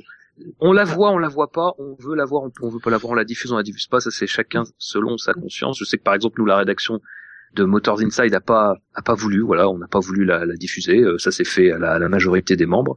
Euh, donc voilà, mais après c'est c'est quelque chose qu'on peut regarder. C'est- On n'est pas euh, voilà, c'est pas du voyeurisme, du voyeurisme, du vrai voyeurisme. Si, si ceux qui ont eu l'occasion de, de, de, de le consulter aujourd'hui, c'est la photo de l'équipe où on voit euh, Bianchi décasqué et avec euh, l'oxygène déjà sur le sur le visage. Ça, pour moi, c'est du voyeurisme parce que ça n'a aucun intérêt dans dans l'absolu. Euh, la vidéo, elle a un intérêt, c'est de comprendre ce qui s'est passé, de voir ce qui s'est passé, et, et on va pouvoir travailler aussi sur ces choses-là. Donc euh, c'est ça a un intérêt euh, à long terme. Beaucoup Ah. Oui. Ouais, non, vas-y, vas-y. Donc énormément de questions se sont posées, euh, que ce soit dans les médias spécialisés, même dans les médias pas spécialisés, parce que encore une fois, les médias spécialisés qui n'en ont rien à foutre de la F1 et qui n'hésitent pas parfois à dire que la F1 c'est chiant et ça sert à rien et tout ça. Mais non, il faut qu'il y ait ces moments-là pour qu'on ait la F1 euh, en une, malheureusement Ou presque. ou presque. Euh, alors des questions, je sais pas si elles sont légitimes ou pas. C'est vrai que j'ai beaucoup lu, entendu euh, depuis hier. Oui, est-ce que la course devait avoir lieu euh, à cause de la météo? Euh, ça, alors ça, On ça l'aurait n'a pas remis en rapport, ça. avec- ça n'a aucun Oui. rapport avec l'accident de Bianchi. Mm. C'est- une autre question et quand on voit les un cours de conditions, euh, bah, surtout, euh, bon, sur la course parce que en plus, alors c'est ça, ça c'est surtout peut-être vis-à-vis des, des médias euh, globaux. J'avais l'impression qu'ils vendaient quelque chose qu'on n'a pas vu. C'est-à-dire qu'ils nous vendaient une course qui aurait été euh, sous un déluge, sous le typhon euh, pendant Oui, deux oui. heures, alors que on, on a, enfin, on a tous vu la course. Ça, n'est- c'est pas ça qui s'est passé. Il y a même un moment où il a pas plu. Il y a eu beaucoup de pluie au début. on a été d'ailleurs, On, enfin, on a même cru que la course allait faire que deux tours et que voilà, hein, allait rien n'allait se passer. Ils sont repartis parce qu'il ne pleuvait plus. On a même vu une piste euh, séchante, même Oui. très séchante à certains moments. Oui. Donc des conditions qu'on a connues bien pire en Formule 1. Et ce n'est mais- seulement que sur la fin où il s'est remis à pleuvoir. oui, mais comme d'habitude, on a été peut-être même trop précautionneux par rapport aux conditions parce qu'on attend très longtemps avant de lâcher euh, la meute euh, euh, après le, le premier Bah, encore une fois, oui, c'est clair. Oui, parce qu'on a beaucoup parlé de la point- safety car. on, on a tous été là en début de course à dire oui la safety car euh, dégage, c'est bon, tu peux rentrer, nous on veut de la course. Oui, à tel point que voilà, Button rentre euh, directement en même temps Pour que la mettre les safety car dans les spawns. Mal- Maldonado aussi, soit dit en passant. Euh, et donc, euh, donc euh, voilà, on a fait comme d'habitude. Et comme d'habitude, on a trop attendu presque. Donc c'est pas du tout à incriminer par rapport à l'accident de l'accident. Après, je Non, par contre, on peut, on peut, on peut quand même, on peut quand même euh, euh, se dire que le le pari de maintenir la course à cette heure-là euh, est un pari, voilà, est un pari gagnant. Mais euh, ça n'empêche pas qu'on peut se demander, malgré tout, si pour des raisons de, au moins pour assurer le coup, on n'aurait pas pu avancer la course d'une heure, de deux heures. Oui, voilà. Pour assurer Oui, le coup, euh, niveau transport pour assurer- Sochi, encore voilà, une fois, parce là, que quand, et, c'est vrai que c'était étonnant de... qu'il n'y ait aucun changement. Et, et quand on voit euh, d'ailleurs les réactions de pilotes, peut-être même plus que la pluie, euh, ce qu'on voit dans les témoignages de pilotes, ce dont ils parlent beaucoup, c'est la luminosité. Et ça, c'est un problème qu'on a dé- indépendamment de la pluie. C'est le, le problème des, des grands prix placés. euh, Celui-là était à 15 heures en local, ce qui faisait que, je crois bien, il y en avait une fenêtre de deux heures et demie à peine pour faire la, la course avant la- avant l'obscurité. C'est le même problème en Malaisie où depuis des années on recule de plus en plus le retard à tel point qu'en Malaisie on part à 16 heures, ce qui est, euh, ce qui est quand même un truc euh, fantastique pour euh, pour euh, pour euh, pour un pays où qui est quand même réputé pour sa mousson quoi. Enfin, euh, on sait très bien les chances de pluie qu'il y a à cette heure-ci en Malaisie et pourtant à chaque fois on décale le, le, le départ le plus loin possible pour les télévisions. Mm. Et donc euh, du coup, euh, oui, là le report. Enfin moi je moi je l'ai dit samedi de toute façon. Pour moi, même si ça avait été moi dès jeudi, je te mettais la course le samedi. Mais pour les raisons de transport et tout ça. Mais Pour le coup, la, la problématique, vous allez me dire si vous êtes d'accord ou pas, est-ce que c'est pas, je vois déjà certains le, le disent sur le chat, c'est ce double drapeau jaune. Est-ce que, parce que là on parle de la situation avant, est-ce que à ce moment-là, on est au 43, 44e tour, il y a cet accident, il y a la pluie qui a commencé à redoubler, il y a la luminosité qui a bien baissé, on est, on est, je crois, on est à moins de 25 minutes Oui, c'est ce de, je crois, de, Ouais, de la nuit, une de la nuit, voilà, à peu près une demi-heure de la nuit. Est-ce qu'il n'était pas sage de, j'ai envie de dire, au minimum mettre la safety car et même directement dire stop, il y a eu un gros carton. Je parle même pas de celui de, de Bianchi, hein, je parle de celui des, des subtils, de dire stop, on arrête tout. C'est- oui, c'est, c'est enfin, c'est je vais dire un, je, je- voilà, non mais c'est ça. Dire, évidemment, quand on sait ce qui s'est passé, euh, on a tendance à, à, à devenir euh, des les plus les plus précautionneux des précautionneux. Euh, après, sur le coup, euh, quel- que quelqu'un ose me dire qu'il fallait arrêter la course. L'accident de Sutil, aussi, euh, aussi, euh, comment dire, il est même pas grave l'accident de Sutil. C'est-à-dire, C'est voilà, l'accident de Sutil, c'est une sortie de piste, c'est une sortie malgré tout loin de la piste. On a vu des, des dizaines et des dizaines de fois par saison des grues intervenir de cette manière. À partir du moment où il y a un drapeau, où il y a un double drapeau jaune, voilà, le- le pilote sait à quoi s'en tenir. Euh, effectivement, alors après on ne sait pas, on ne sait pas. Euh, Saura-t-on un jour? Euh, Mais on ne sait pas vraiment. Euh, Ouais, mais au- au-delà, visiblement, il y a un souci, mais en tout cas, le, simple drapeau fait- jaune est censé être visible malgré tout. voilà, le simple fait qu'il y ait l'accident plus les éléments, tu comprends? Non, non, mais je suis d'accord, mais, mais je, je, je, je veux bien, euh, mais, mais, mais ça ne change pas le, la signification d'un double drapeau jaune. Un double mais- drapeau jaune en sport automobile, c'est, c'est, c'est, c'est une, c'était plus qu'un avertissement. Le- C'est le une incitation. C'est une incitation. le, gros problème qu'on a cette année avec le double drapeau jaune, c'est que la règle a été explicitée. Je sais pas si vous vous rappelez, je sais plus quel Grand Prix, j'ai pas fait de, recherche en ce sens, mais il y a eu un document euh, de la FIA qui a tourné, je me souviens euh, encore une fois pas du, Grand Prix, où la règle avait été explicitée que sur les micro-secteurs, il fallait ralentir de 0,5 secondes, ce qui est très franchement, enfin voilà, à mon avis, le problème est là, c'est une paille, 0,5 secondes. Tu lèves le pied une seconde et c'est bon, tu l'as perdu, tu l'as perdu la 0,5 secondes. C'est juste qu'on, du coup, c'était une règle un peu vague. Le drapeau double drapeau jaune, rappelons-le, il faut se préparer à s'arrêter complètement sur la sur la piste. C'est pas un drapeau jaune simple où on ralentit et puis on repart. C'est, il faut ralentir fortement pour se préparer, se mettre en condition d'arrêter sa voiture. Donc c'est C'est pas du tout, c'est pas du tout en adéquation avec l'explicitation qui mine de rien fait perdre euh, fait qu'on ne ralentit quasiment pas en fait, alors que l'on Mhm. devrait. Et euh, ça, euh, ça et la grue, c'est les deux gros problèmes de cet accident, à mon, à mon avis. justement, c'est vrai qu'on a aussi beaucoup parlé de la présence de cette grue, en faisant beaucoup de comparaisons, notamment avec Monaco. Oui, où les grues sont suspendues. Et derrière Oui, les murs, en fait. que- Derrière les, euh, les murs de pneus. C'est sûr Mais elles sont fixes dans ces cas-là, non? je, bah, c'est des plus gros camions, je, je pense. Ouais. Des, Mm. Voilà. Euh, moi après, euh, évidemment, ma- matériellement, c'est c'est c'est compliqué de de d'avoir comme à Monaco une grue par poste de commissaire Ah, par voilà. voiture dans dans dans la piste. Faut pas demander au circuit de s'équiper. euh. Maintenant, euh, on le connaît ce problème des grues. Ça fait combien d'années? Ça fait ça Ouais. fait euh, bien Mm. 6 ans, 7 ans, 8 ans. Euh, qu'on Ça fait sait au que moins- un problème. Au moins 11 ans. Au moins, au moins 11 ans, euh, voilà. Euh, oui, c'est vrai, voilà, Interlagos 2003, voilà, c'était la première vraie conséquence et et, et encore, euh, enfin, j'ai entendu parler de Suzuka 94. Alors je sais pas si c'est pas s'il y avait une grue, mais voilà où il y a eu un accident au même endroit, dans ce virage-là même, je crois même, euh, deux voitures à quelques quelques minutes d'in- d'intervalle. On le connaît ce problème de grue. Et euh, depuis euh, au moins 11 ans, comme tu dis, Fab, euh, bah il y a rien qui a bougé quoi. On n'a rien fait et et ben évidemment je mets la FIA dedans mais euh, mais euh, mais euh, les écuries n'ont pas gueulé les pilotes n'ont pas gueulé nous n'avons pas gueulé. Enfin personnellement j'ai pas envoyé de lettre à la FIA pour me plaindre. Euh, je crois que vous non plus. Personne ne l'a fait. Non. donc si personne ne le fait eh ben le problème reste entier et il faut attendre l'accident que ça se passe. Donc donc finalement la FIA est responsable mais les écuries sont responsables les pilotes sont responsables. Nous sommes tous responsables de cet accident en un sens hein, bien sûr euh, parce que rien, personne n'a rien fait pour que ce problème ait des solutions, au minimum des, un début de solution.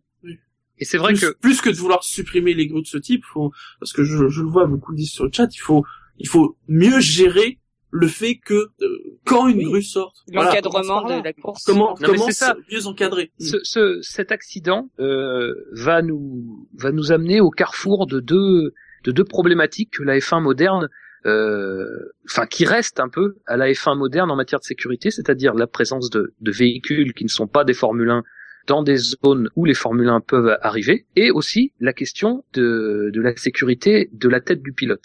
C'est euh, cet accident, se, alors sans mauvais jeu de mots, se fait, fait se télescoper ces deux problématiques-là. Euh, celle de, alors effectivement, tout à l'heure j'ai dit euh, qui, euh, enfin qui euh, était prêt à faire sortir la voiture de sécurité pour l'accident de Sutil. Ça, c'était mon opinion. Euh, c'était mon opinion parce, par habitude. Après, effectivement, il va falloir se pencher sur cette question. Euh, on est, euh, comme, comme disait Gus Gus, comme, comme vous disiez, il, il faut absolument qu'on arrive à quelque chose de plus clair en la matière. C'est d'ailleurs le sens des déclarations de, de Jacques Villeneuve euh, cet après-midi, enfin qui sont parues aujourd'hui en tout cas. Euh, C'est-à-dire, il va falloir arriver à un système de décision quasiment binaire. Parce que effectivement, pendant les 11 dernières années, parce que le problème avait été soulevé en 2003 au Brésil, euh, parce que Schumacher avait atterri à quelques mètres de la grue, enfin de la dépanneuse qui s'occupait de la voiture de Montoya, euh, ce problème-là a été évoqué de temps en temps, mais effectivement, on s'est jamais penché dessus. Euh, on n'a jamais soulevé de réflexion là-dessus. On a soulevé des réflexions sur d'autres problèmes que d'aucuns peuvent juger secondaires, euh, les, les numéros sur les voitures, euh, les doubles points euh, pour la dernière course, euh, sans se pencher sur cette question-là. Et c'est d'autant plus dommageable que on réfléchit sur l'autre pan, sur l'autre pan sécuritaire qui est celui de la, de la protection de la tête du pilote. Parce qu'en 2009, et parce qu'en 2009, un accident grave était arrivé. En F1, c'est une constante. On ne réfléchit pas enfin, il n'y a pas de réflexion d'envergure tant qu'un accident grave n'est pas arrivé. C'était vrai pour la question de la sécurité du pilote, même si, enfin, bon, après 94, après 2009, c'était pas vrai pour la question des véhicules sur les zones où les F1 peuvent passer. Ça va être fait maintenant, très certainement. Euh, Alors, à, à noter que sur la bulle, ils sont nombreux sur le chat à dire que, ah, dans le cas précis d'hier, ça n'aurait pas changé grand-chose vu la, Ouais. la nature de l'incident. Il aurait fallu, il aurait fallu un truc euh, très solide. Non, non, mais d'accord, mais la question se posera inévitablement. C'est, c'est, c'est pas euh, une, c'est pas, je sais bien, mais c'est, voilà, c'est, c'est, c'est évident que ça viendra encore. Et puis cet immobilisme, on le voit bien avec les arrêts qui sont toujours aussi rapides. Même si cette année on n'a pas eu de record, euh, etc. On n'a pas eu trop trop de problèmes. On a eu quelques euh, unsafe release comme on dit qui font que bah voilà, de temps en temps on se rappelle euh, quand même que la, ligne des stands est un endroit sérieuse. Euh, et voilà, on n'a toujours pas de problème à cette problématique. Euh, et, et voilà, personne ne fait rien. Là, je vous rappelle l'année dernière quand le caméraman s'est fait euh, percuter par, par un pneu, la, la solution au problème c'était de déplacer les caméramens. C'est donc voilà, c'est même même là où il y a eu un, un drame, ça ne concernait pas un pilote. Depuis 94, on a fait beaucoup pour les pilotes, mais on n'a pas fait on a on n'a pas fait assez pour le pour le pour le reste. Ouais, Ça alors, reste quand même un concours Comme- de circonstances monstrueux. comme, comme le dit Dino hein, là sur le chat, parce qu'il tient à ce que je le, je le dis, c'est vrai que malheureusement, on réagit au risque quand le drame est survenu. Oui, non, mais c'est, c'est, il a, mais il a raison et comme Bien il sûr. le dit, c'est vrai dans tout. Et, comme il dit, c'est pas spécifique à la F1. Voilà, Voilà. mais après, le microcosme de la F1 est quand même bien, bien moins complexe malgré tout euh, que d'autres pans de, de, de notre société. Euh, voilà, je, je pense pas qu'on soit pris par le temps. Je pense pas qu'on, qu'on, qu'on, qu'on- voilà, que depuis 2003, parce que c'est vrai qu'on dit 2003, mais ça se trouve avant c'était la même chose. Je veux dire, on parle de 2003 parce que 2003 ça a été criant. Euh, depuis 2003, on aurait quand même pu réfléchir à ces questions-là. Euh, on aurait pu au moins lancer des pistes de réflexion, ne serait-ce qu'avec les organisateurs, ne serait-ce qu'avec euh, les, les, les instances. Le GPDA, à quoi sert le GPDA aujourd'hui? voilà, le GPDA dont on a parlé ce week-end, qui, qui, qui effectivement euh, est quand même très silencieux sur un certain nombre de questions.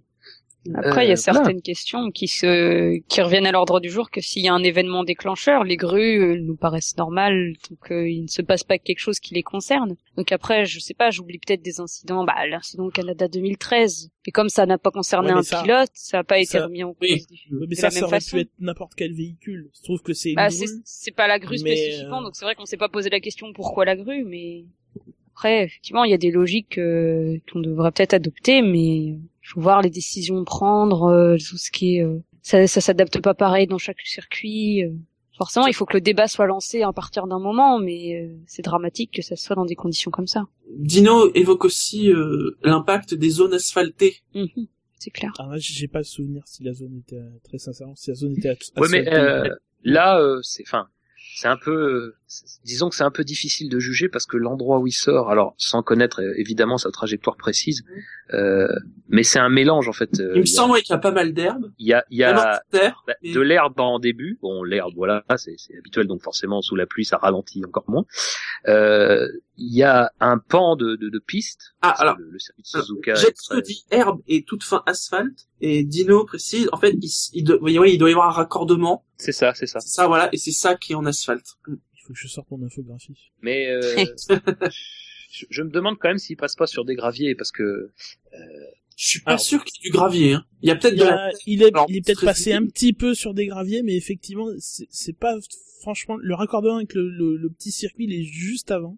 Euh, c'est le c'est l'échappatoire d'avant, mais après c'est euh, ouais effectivement il y a de l'asphalte pour euh, faire pour évacuer les voitures par là. Euh, mais euh, peut-être qu'au passage il chope un petit peu de gravier euh, en sortant, mais, euh, mais pas beaucoup. Ah, Tu sais qu'il y a une autre infographie qui court sur Twitter de motorsport.com. Mais pour le coup, apparemment, ils disent que ça a, ça a eu lieu dans la zone de drapeau vert. C'est bizarre. Nous ne sommes donc pas d'accord. Enfin, c'est pas le Bah, non. pas le propos pour, pour l'instant. Désolé. Voilà, comme dit Dino, ce n'est pas en soi une zone asphaltée, mais ça doit amener à s'interroger sur les zones asphaltées, surtout s'il est passé dessus. Mm. Je crois qu'il y a eu des... On a vu sa télémétrie ou celle de Sutil, on, on sait à peu près à quelle vitesse il est arrivé. J'ai pas vu, j'ai pas. Euh, Alors- il y a la télémétrie, oui, qui a été sur internet. Je peux envoyer le lien sur le chat. euh, attendez.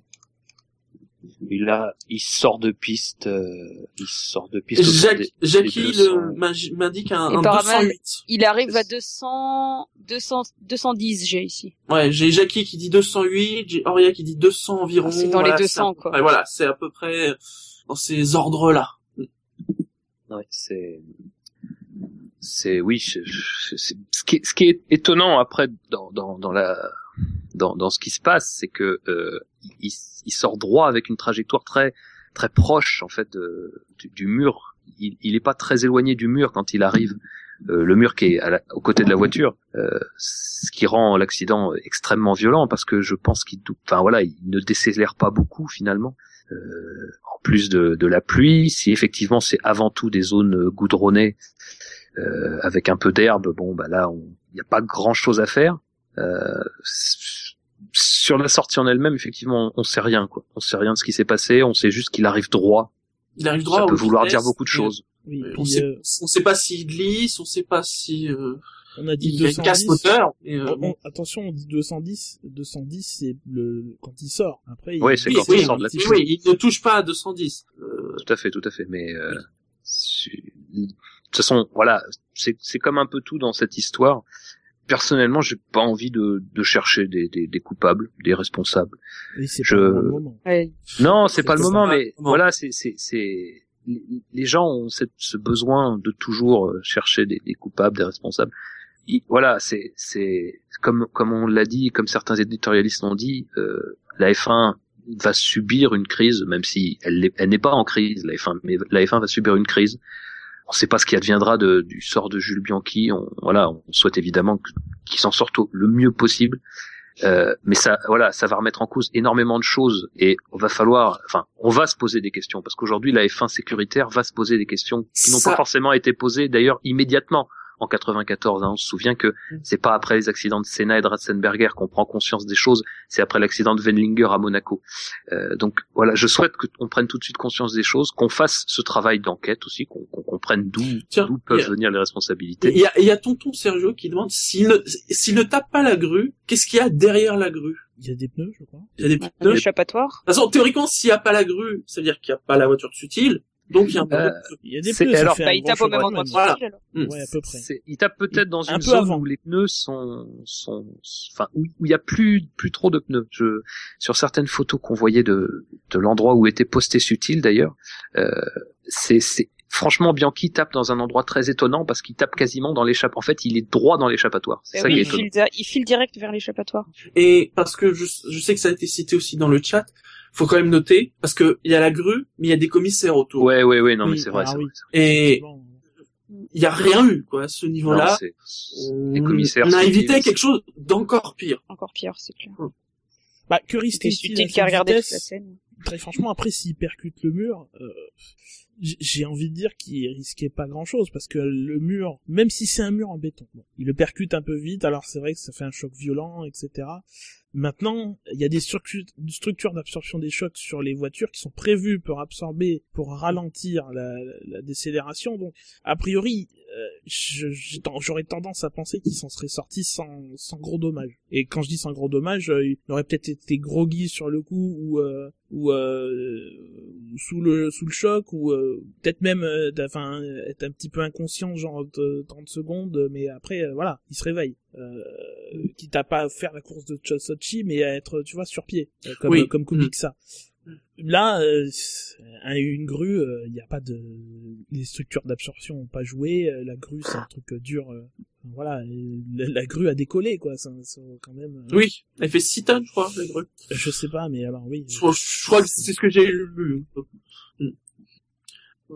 À moins que vous ayez d'autres choses à dire, on peut peut-être évoquer un, un petit peu l'après. oui bah oui Le, alors le, là encore quelque chose où ça a été très flou, c'est cette histoire d'hélico. Ah, Mais alors maintenant, je pense que c'est très clair. Euh, la voiture médicale arrive, il est extrait de la voiture, il est pris en charge, et à mon sens très rapidement. Moi, je trouve, Oui. je Honnêtement, oui. un satisfecit à, l'expression est peut-être pas heureuse, mais un satisfecit à retirer de l'accident, c'est que tout ce qui a suivi euh, l'accident a été très très rapide. Euh, La voiture médicale était là sur les lieux très rapidement. On a envoyé l'ambulance dans le bon sens pour qu'elle soit là rapidement. Il est parti en ambulance. Donc il est parti en ambulance euh, alors que le podium était déjà, enfin juste après le podium, il était déjà parti. L'hélico était déjà parti.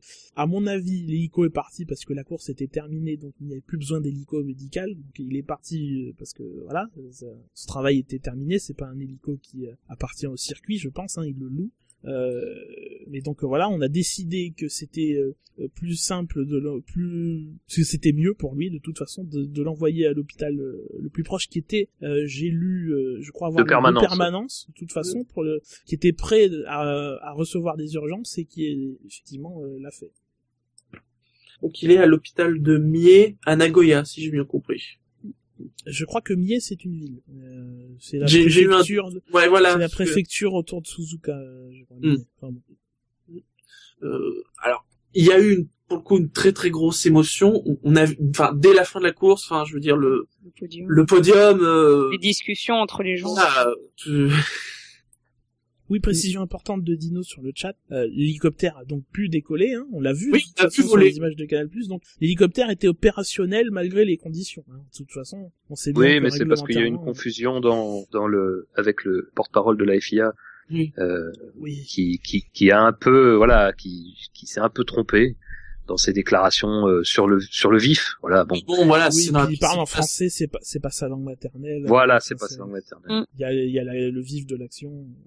Et rappelons aussi un truc qu'on avait appris l'année dernière à Austin avec les essais libres. Je, je l'ai rappelé hier, Ah mais oui. on n'a pas gardé le- l'enregistrement. Euh, qu'on peut courir sans hélicoptère médical à condition que l'hôpital le plus proche soit à moins de 10 minutes par la route. Donc euh, voilà, l'hélicoptère n'est pas une fin en soi. Euh, Ouais. Il est un moyen d'aller plus vite ou d'aller dans un hôpital plus spécialisé. Donc intense émotion, on l'a dit, le, le podium n'était pas un podium finalement, enfin c'était c'était pour le protocole. Remise de trophée. Voilà, mais c'était très sobre, c'était vraiment très sobre. On avait vu Ben, euh, ni plus ni moins. beaucoup de critiques avaient, avaient eu lieu en 94 euh, pour euh, le podium qui avait été un, un peu festif, un tout petit peu festif. Euh, là, pour le coup, il a été, voilà, il a été Ah, mais expédié. même, aussi hein, en mais- Question 94, d'équilibre. est-ce qu'on est-ce qu'on avait prévenu? Là, là, on sent quand même que tous les pilotes, Ah bah clairement. euh, dès, avant, dès quand ils sont descendus de la voiture, ils savaient qu'il y avait quelque chose avec Bianchi. Oh non non non mais voilà non mais c'est pas c'était pas une accusation hein, c'est- Non, non, mais- c'est vrai qu'en 94 il y avait eu un petit décalage parce qu'il y avait quand même eu un mort la veille qu'il y avait l'accident de Senna que voilà euh, là voilà bon tout de suite euh, tout de suite la lourdeur s'est emparée du parce que parce que tout le monde a compris aussi euh, très rapidement et tout le monde savait bien que c'était pas un accident normal donc euh, et voilà tout de suite ça s'est ça s'est abattu sur euh, sur je pense tous ceux qui étaient déjà euh, au circuit qui étaient dans les tribunes qui étaient devant leur écran On aurait quand même pu s'épargner l'air de Carmen, quoi. Mais bon, Oui, Oh, voilà, ça c'est sûr. petit, mais bon. Ouais, mais c'est pas. Le silence qui régnait en plus, c'était. Oui, c'est vrai que la musique était Encore, j'ai vu ça cet après-midi. en décalage total avec l'atmosphère et c'était un peu En dommage. live, ça devait être terrible. Gros, gros, gros choc, hein, même de la part des, même pour les pilotes. euh, Pour les gens qui étaient autour, pour. pour, euh, pour tout le monde, parce que. Quand on euh, voit les déclarations de Sutil, c'est juste. euh, Il a raison, il y a rien à dire. C'était ce qui est très notable, c'est si vous regardez le l'article du, du podcast avec les gens hors top 10 parce que on met des déclarations mais comme pour le top 10 c'était concentré sur la course, vous constaterez que les, les morceaux de déclaration, on a mis que sur la course. C'est très court. Ce qui fait qu'il y en a certaines, en effet, qui sont extrêmement courtes, Courte. euh, voire euh, Button, je crois que de toute façon, il a même pas parlé de sa course. hein. Button Euh, n'a pas parlé de ça, quoi, effectivement. voilà. Donc, si vous allez sur d'autres sites, dont Motors Insight, vous verrez, il y a tout au complet et tout le monde avait un mot pour Jules Bianchi. Ah bah absolument tout le monde. Bah tout, c'est. tout le monde en avait rien à foutre de sa course.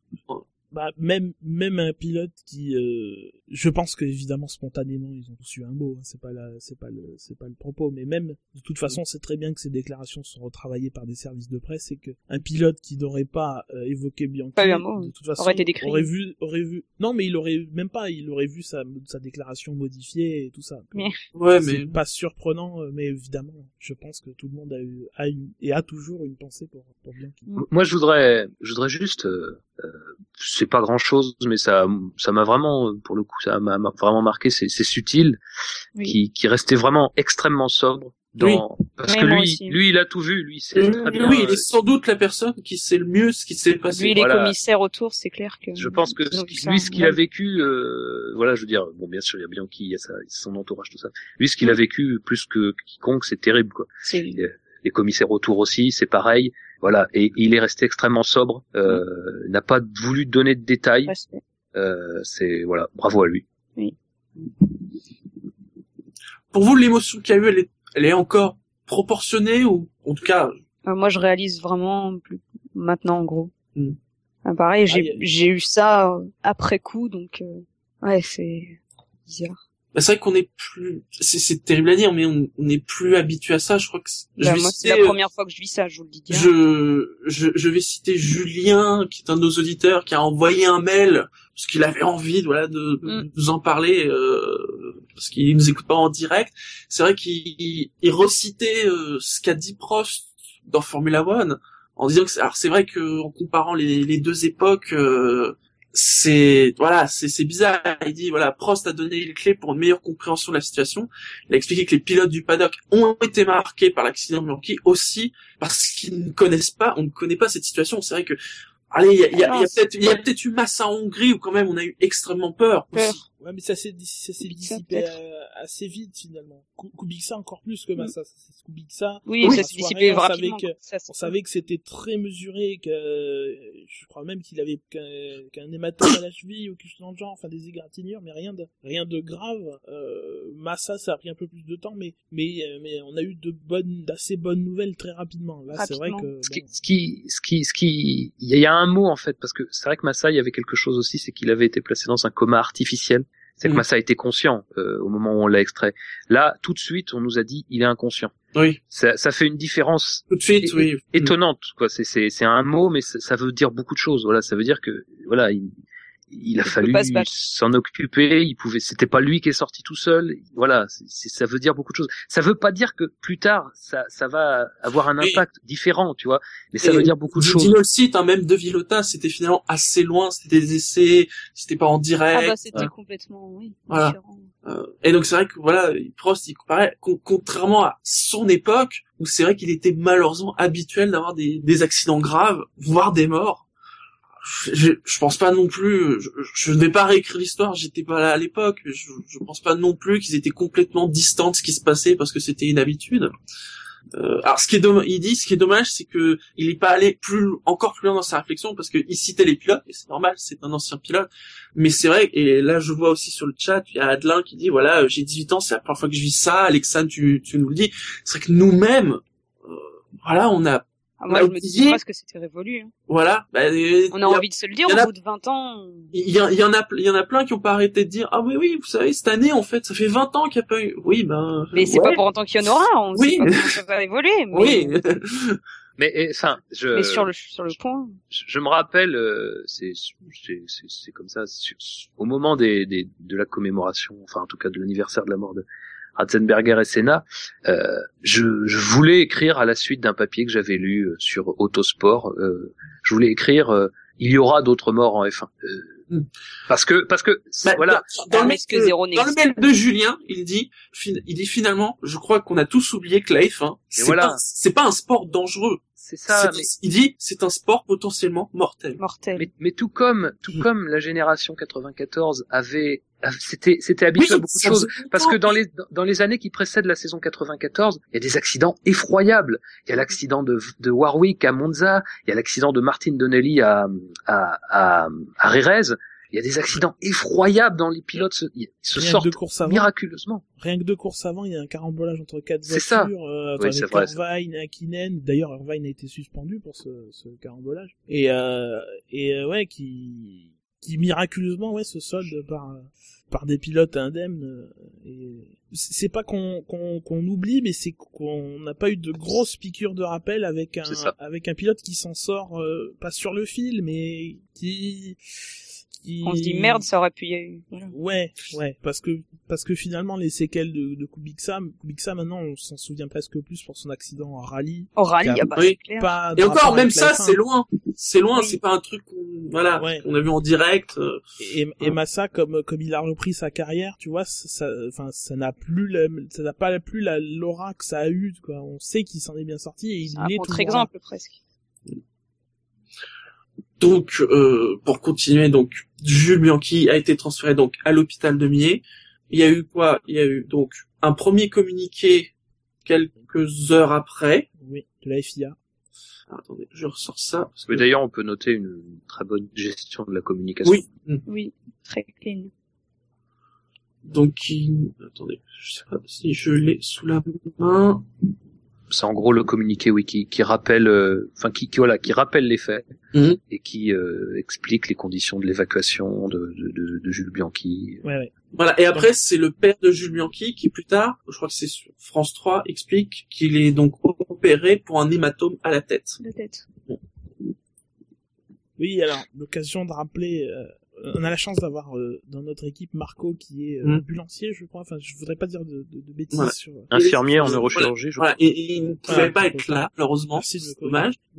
Et donc on a on a un peu mis sur le, le, le grill. Moi, ce que personnellement j'en j'en retiens, c'est qu'on est dans un cas euh, très proche euh, de, de Schumacher, Oui. euh, où euh, voilà, il y a un choc à la tête, il y a euh, il y a euh, un hématome à, à résorber euh, en urgence et euh, par la suite euh, un éventail de, de, de, de- un champ des possibles qui va de, tout de tout de tout à rien. Euh, du meilleur au, au pire pour pour euh, schématiser. Donc il convient euh, à ce moment-là de- d'être très prudent. Moi c'est ce que j'ai envie de dire personnellement. Après chacun chacun en tirera ce qu'il en tirera moi ce que j'en retiens c'est qu'il faut être très prudent sur les informations euh, que l'on que l'on transmet euh, Mhm. même mais d'abord que l'on que l'on euh, que l'on euh, récolte euh, toujours questionner la source euh, faire très attention aux informations qui ne sont pas officielles. Je pense notamment, pour ne pas les citer, à RMC qui s'est amusé à, à, à spéculer euh, hier soir euh, sur euh,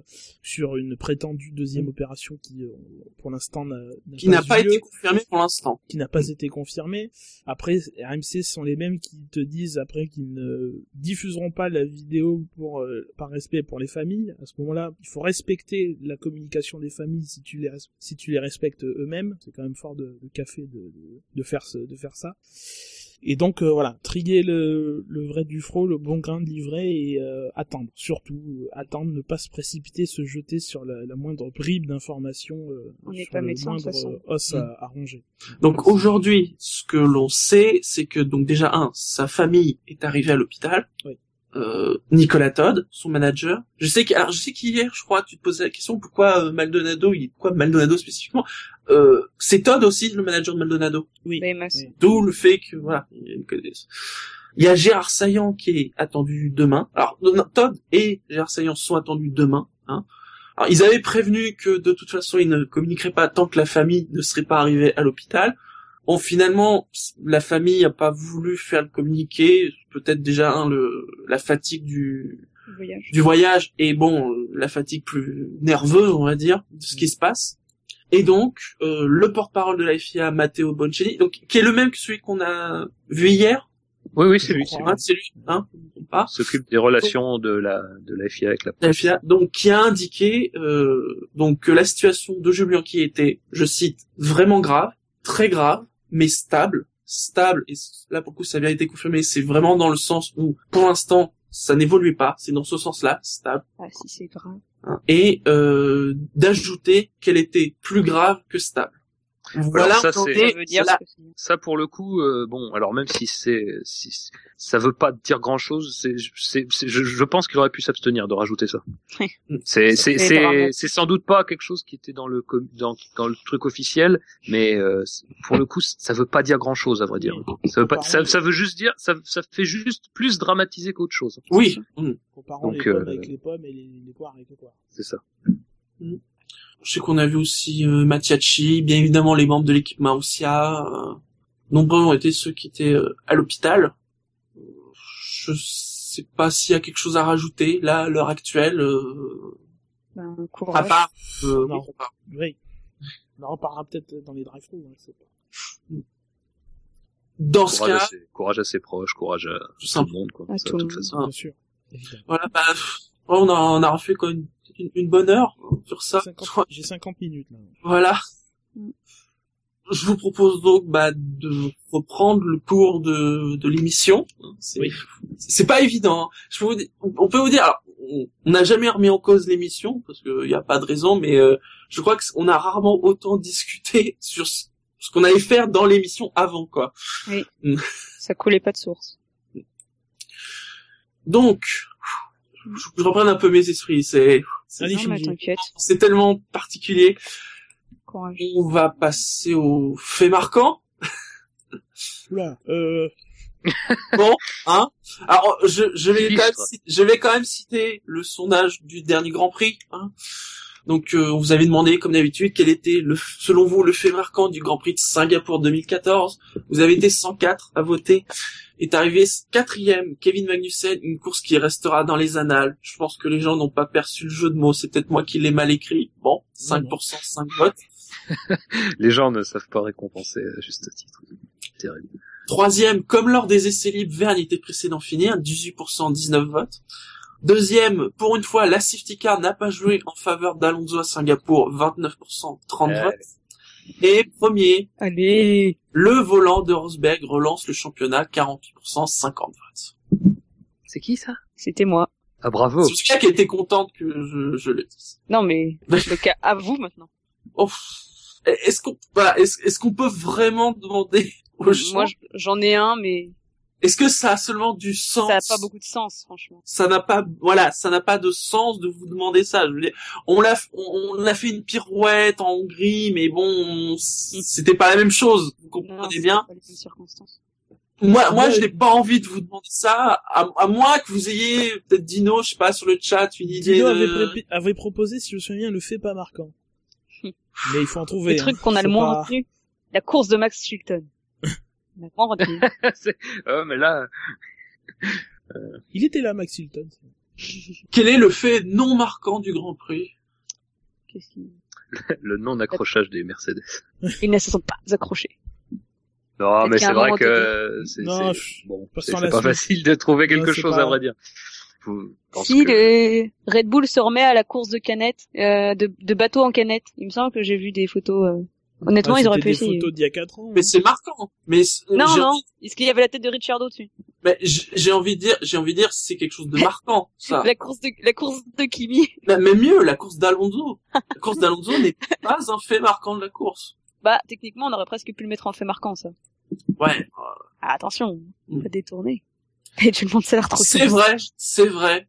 J'étais très triste d'ailleurs quand vous avez fait l'ex-actualité samedi que vous ne parliez pas quand même de ce qui était la grande actualité du week-end, le retour de la moustache de La Nigel. moustache de Nigel Mansell. Ah, c'est vrai, c'est vrai. Oui, ça m'a marqué. Ah oui, ça peut rentrer ça dans les. Ah, c'est parfait. Donc on Eh. pourrait partir sur un sondage quel est le fait non marquant du Grand Prix?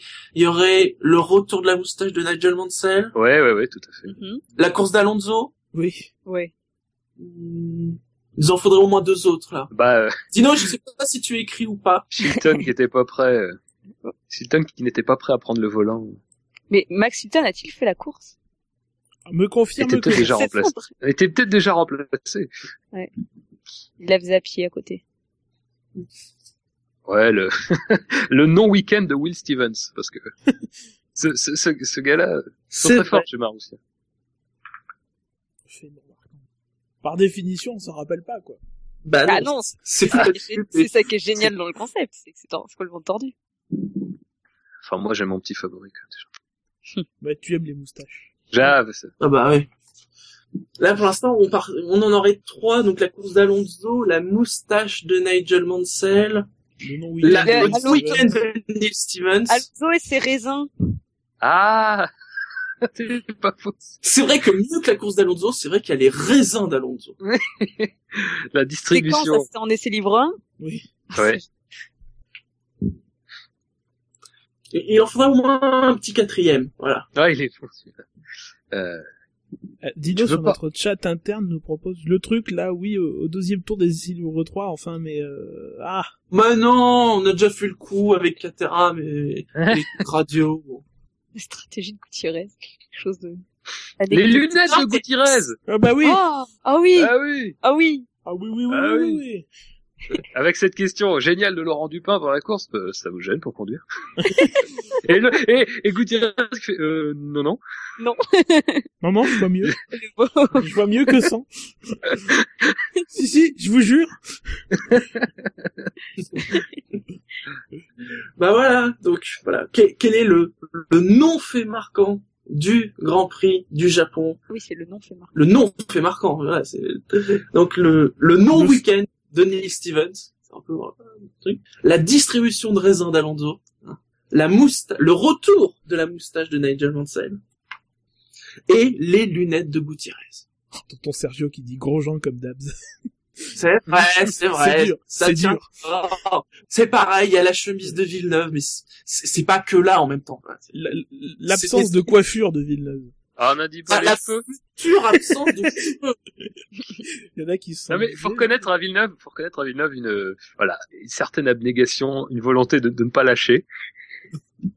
Effectivement, ça pousse pas régulièrement partout, mais il Bientôt- tente quelque chose. On ne peut pas le blâmer pour ça. Bien- bientôt le niveau copé, quoi. Pourquoi je rigole Une question, mais Tarot, pourquoi Villeneuve n'intervient jamais en plateau sur Canal+. Sur, c'est sur le chat, c'est Sam qui le demande. Alors, en tout cas, pour l'après-course, il est en contrat, je crois, avec la Sky en Italie. Il l'est pas même avant. Peut-être avant, je sais pas. Voilà, avant de... Parce que souvent, quand il commence une heure avant, Febro, il est tout seul, et comme par hasard, Villeneuve, il arrive après. Oui, et il repart euh, pendant le podium, normalement. Là, même, je trouve Hmm. qu'il est resté un peu longtemps. Mais euh, Villeneuve avait Villeneuve était intervenu, je crois, à Monaco.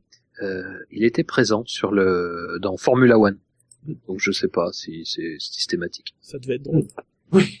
En tout cas, Dino nous avertit que le sondage est en ligne. Bravo, Dino. Merci Dino. Merci, Dino.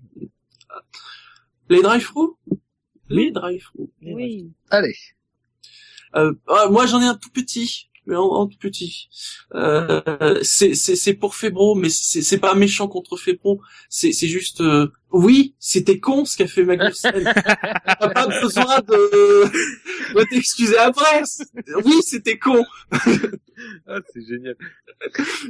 c'est très Lafitte hein, là comme. euh. Oui, oui, mais voilà. Oui, non, je- eh, mais c'est vrai. C'est- C'était la minute la fille de Febro. Ah, je l'ai raté. Voilà, c'est- c'était juste ça. Magnifique. Euh, Dans ce cas-là, moi, je voulais parler plutôt de Magnussen en lui-même. Après, c'est juste que euh, c'est lui qui me revient comme ça, euh, cherchant drive-through à l'instant même. Mais L'homme ou le peut-être pilote que Hmm? L'homme ou le pilote? C'est important, il faut distinguer les deux. ah, le pilote. Mais c'est ce que j'ai vu. Mais après, j'ai peut-être de mauvais souvenirs.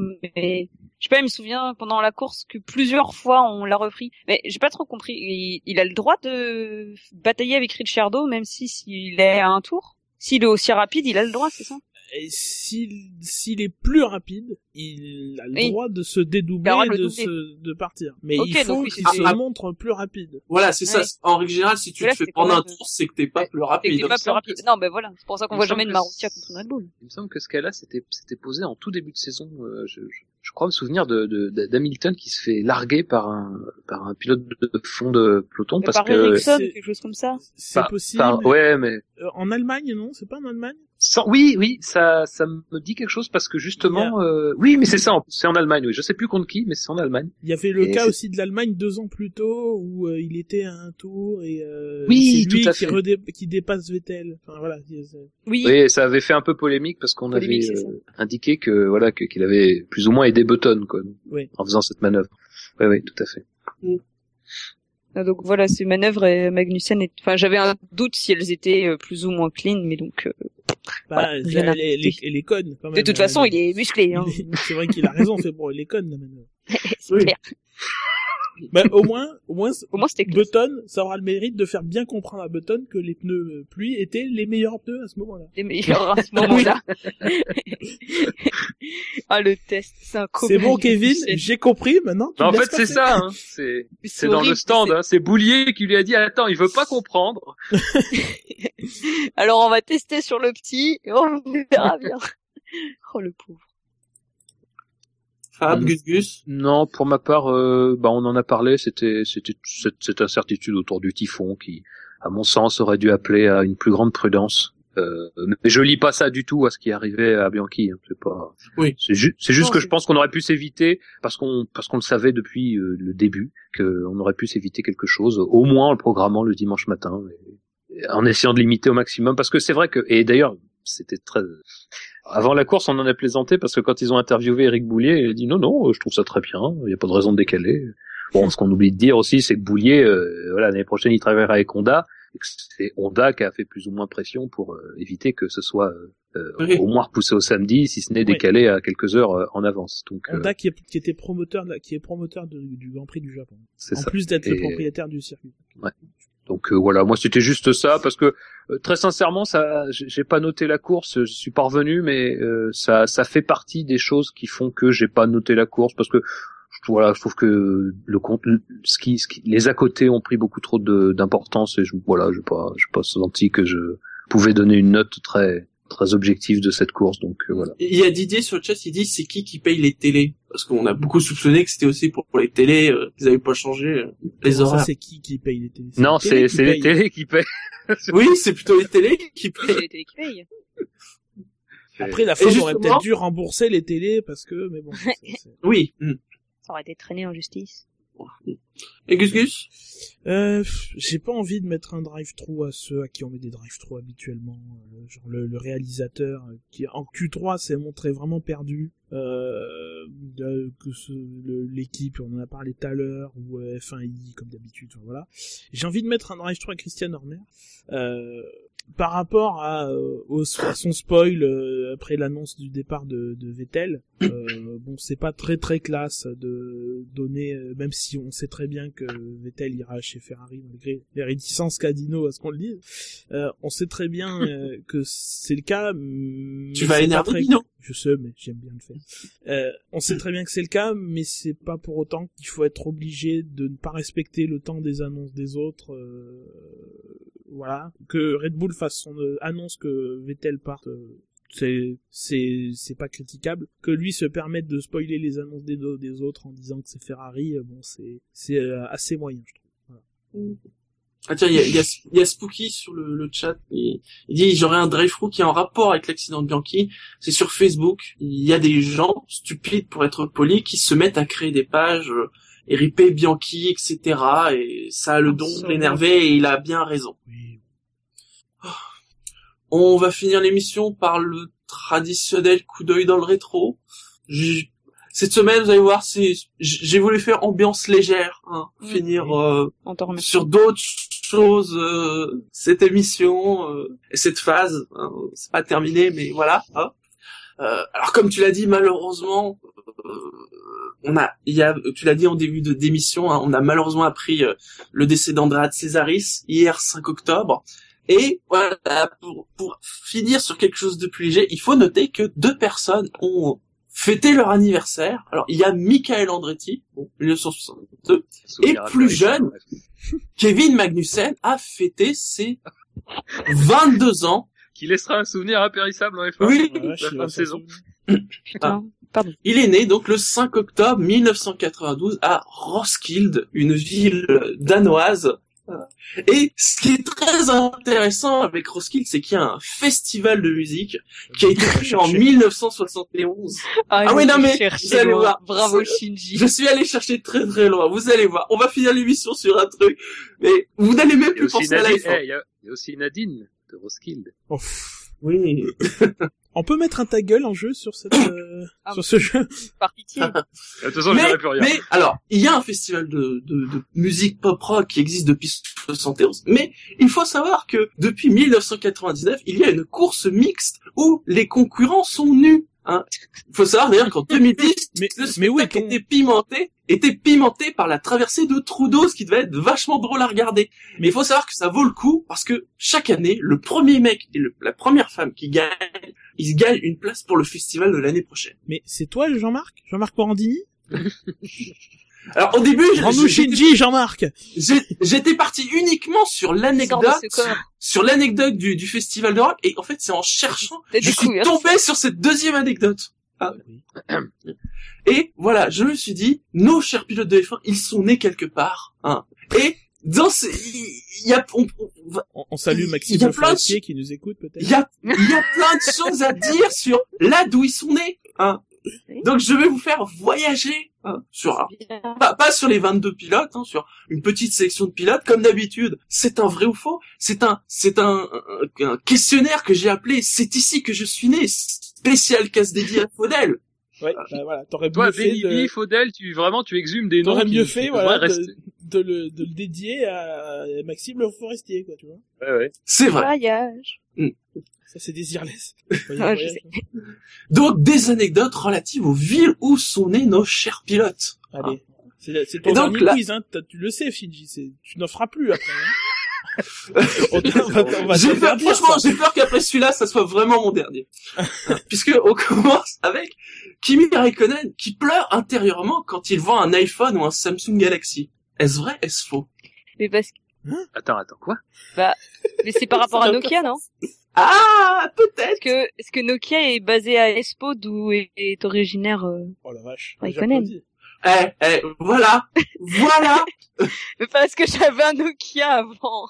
Parce que Nokia est basé à Espoo, du coup. C'est ça. Alors, est-ce vrai, est-ce faux? Bah alors, il pleure en voyant un Galaxy. Bah, peut-être sûrement, oui. Que son Visiblement, pauvre euh. Je dirais, je dirais, par rapport aux informations que je, qui sont, viennent d'être portées à ma connaissance, je dirais oui, vrai.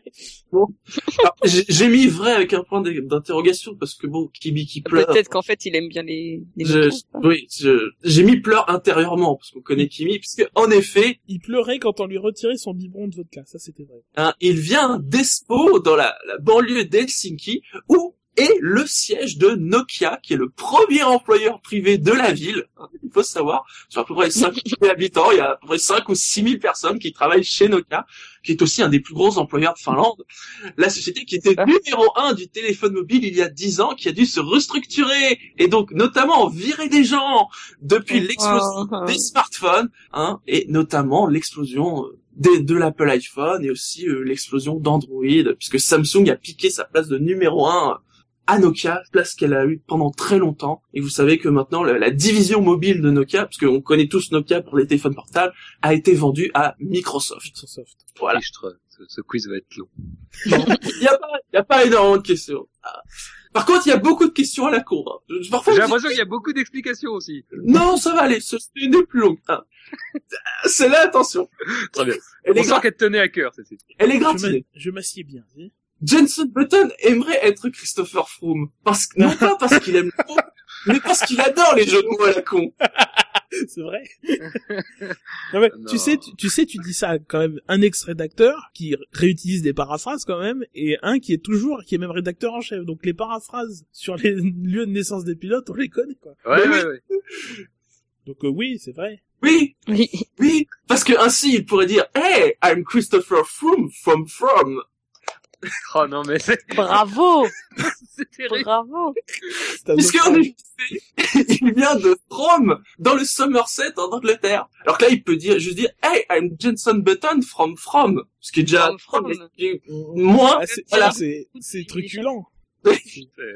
Tu m'en bedonnes. Allez, on, on va partir en Espagne, hein, puisque le 19 octobre, Fernando Alonso mangera du hareng mariné au miel en chantant J'emmerde le roi. Le 19 octobre. Euh, je pense que non. Je pense qu'il emmerdera pas le roi. Je pense que c'est faux. Parce que euh, le roi était prince des Asturies et Alonso vient des Asturies, à Oviedo. Hmm, c'est vrai, il est né à Oviedo. Hmm. Non, donc toi tu dis faux. hein. Je dis faux aussi. Ouais, la même. Alors, il y a une fête le 19 octobre, hein, Oui, qui s'appelle la fête du désarmement, qui célèbre une victoire militaire de la ville contre l'armée carliste dans un contexte de conflit entre prétendants au trône euh, dans, au 19e siècle, mais on s'en fout. Mais alors, ils ne mangent pas, ils ne mangent pas du hareng mariné au miel, mais ce jour-là, on mange de la morue au pois chiche. Mmh. C'est important de, de préciser. Le- parce que le SAV de la F1 vous donne aussi des idées recettes. hein. Voilà. Le 10 si vous êtes à Oviedo, le 19 octobre, vous pouvez manger de la morue au pois chiche. Ensuite, Wow. ah, attention. Un épisode de la série Tator a été tourné en 1984 à Oppenheim, la ville de naissance de Vettel, avec Hans Werner Bussinger dans le rôle du commissaire Ruhlmann. J'en ai absolument aucune idée. Alors ça. C'est con, mais putain. C'est quoi cette série déjà? Je connais même pas. Je crois que Ben c'est oui. une série policière allemande. Oui, mais là, ça nous aide pas beaucoup parce que. T'as déjà vu des comédies allemandes, des séries comme des, des séries humoristiques allemandes? Ah, sehr lustig. Ah oui, c'est vrai, tu parles allemand. Je fais du droit allemand. Je crois que c'est une série un peu, euh, un peu décentralisée où ils tournent des trucs un peu partout en Allemagne. Vous savez, c'est un état fédéral, l'Allemagne. Oui, c'est midi en. France. Quoi. Ouais. Enfin, midi en Allemagne. Enfin, c'est Navarro et Midi en France en même temps, quoi. Tu peux me redire le nom de l'acteur? C'est là-dessus que je vais me décider. Hans Werner Bussinger. Oh, ça doit être vrai, ça. Je peux pas l'avoir inventé. Toi, tu dis vrai Gus Gus Euh, Alors, attends, j'ai une pièce, je tire à pile ou face. Alors, j'ai lancé la pièce, mais j'ai pas dit ce que c'était face et ce que c'était pile, donc je recommence. Mais sans blague. Alors, face, c'est ou face C'est pile, donc c'est faux. Dis faux. Il faut. Alexandre Bon, euh, mince, j'ai pas de pièce, moi. Euh... Faux. Je sais pas. Parce que j'ai entendu justement. Alors c'est vrai, je ne sais pas. Je ne sais pas en quoi c'est important, mais il faut savoir que sur la page Wikipédia française de Eppenheim, dans Célébrité, il y a deux trucs. Il y a Sébastien Vettel et ça. Ah, bien vu. Je sais pas pourquoi, mais il y a ça. Donc ils en ont Ensuite- vraiment qu'une seule, quoi. C'est qu'ils voulaient pas faire genre on a qu'une seule chose. Quand, quand on vous dit que Wikipédia, c'est pas une source fiable. C'est vrai. Pontoise, où est né Jean-Éric Verne, est présente dans la version française du jeu vidéo Secret of Mana sur Super Nintendo de Squaresoft. Un super RPG. Pontoise. Pourquoi? Quel était le principe de jeu? D'étudier les villes de naissance des pilotes. Alors c'est un manière- action RPG où tu peux jouer jusqu'à 3, il y a une histoire de Romana, euh, C'est un jeu de mots, ça, c'est pont, plutôt oise, mais c'est dans la version française ou un truc dans le genre. Pontoise. Euh, je dirais faux. Faux. Ouais, ouais, faux. Moi, je dis faux parce que j'ai dit vrai avant. Alors c'est faux, mais, Ah. mais mais pas pour ce que tu crois. Parce qu'en fait, c'est pas dans le jeu Secret of Mana, c'est dans un autre qui s'appelle Secret of Evermore. Secret of Pontoise. Alors, dans la version originale US, Les experts pontoises. l'aventure commence dans la ville de Podunk, qui visiblement en argot anglais désigne une ville paumée. Et dans la version française du jeu, ils ont Ah, tracé c'est dur. On salue les habitants pontoises. Hein. Les. Jolie pirouette, là, parce Ce que... moment de, de, de solitude quand on dit mais je connais pas le gentilé. Ensuite, Sao Paulo, la ville de Felipe Massa, est la plus grande ville d'hémisphère sud. Euh, L'hémisphère sud. c'est Oui. chaud parce que t'as peut-être Calcutta qui est dans le coin. Je vous Euh, propose de faire comme Dino, il faut répondre vite et comme ça on en finit vite parce que là... euh, Vrai. Faux Eh bien, c'est vrai. Allez. Sao Paulo est qui est, avec 12 millions d'habitants, Sao Paulo est la douzième plus grande ville du monde Ah, et la plus grande d'hémisphère sud. Oh les mauvais. Ensuite, Pastor Maldonado est né à Maracay, la seule ville au monde où l'argent et le carbone poussent sur les arbres. Sous la terre, je veux bien, mais elle a dit Ça- Pousse ça- sur les arbres ou sous- sur les armes? Parce que un des deux Sur est les arbres. Il y en a c'est pour ça, c'est pour ça qu'ils arrêtent pas de casser des voitures. Parce Sur les l'habitude d'avoir du carbone partout. Sur les armes et les paquebots. Oui, Parce que bon, les Je, réserves de que je, je pense que c'est faux. oui, Bon, c'est- faux. Je pense qu'on peut je, s'appuyer sur je des veux sources. suivre. Ensuite, Marcus Ericsson est né à Kumla, lieu connu en Suède pour un, pour être un important lieu de recherche de la société Ericsson. Faut pas Hmm. déconner. Non. Mais... Non. Attends, attends, attends. attends. Ericsson comme Sony Ericsson? Oui, Comme Ericsson tout court. Ah, oui, comme Ericsson. Oui. Ouais, j'ai envie de dire vrai, moi, tu vois? Alexandre Gus Gus Non, Moi, j'ai dit fois quasiment tu tout. te fous donc de notre gueule, c'est tout. Non, alors c'est faux, c'est faux, puisque alors, petite ville de 13 000 habitants, Kumla est connue en Suède pour être la plus importante prison de Suède. Ils ont de haute sécurité pour accueillir 463 prisonniers parmi les plus difficiles, et ceux aux durées de condamnation les plus longues du pays. Oui. Et donc, c'est, c'est, enfin, Super. c'est le, le père de Marek Percus Ericsson, c'est le parrain de la mafia pour avoir autant d'argent. Et enfin, la dernière. Oui, c'est- c'était pas super long. Si Sergio Perez perd un Ouais. jour son bac, Hein c'est toi qui, c'est toi qui le dis. Attends, tu le fais donc si Sergio Perez perd un jour son baquet en F1, il pourra toujours revenir chez lui et devenir producteur de tequila. Ah, ça doit être Ah, vrai. sûrement. C'est une grande Ah. ville. euh, Globalement, c'est vrai, hein. Même, même si c'est faux, j'ai envie de dire. Même si c'est faux, c'est vrai, quoi. Mais, euh, mais bon. Pas vrai. Oui, c'est vrai, parce On que te laissera prononcer le mot, le nom de la ville. le Mexicain est né à Guadalajara, Bravo. capitale de l'état de Jalisco, d'où est originaire la tequila.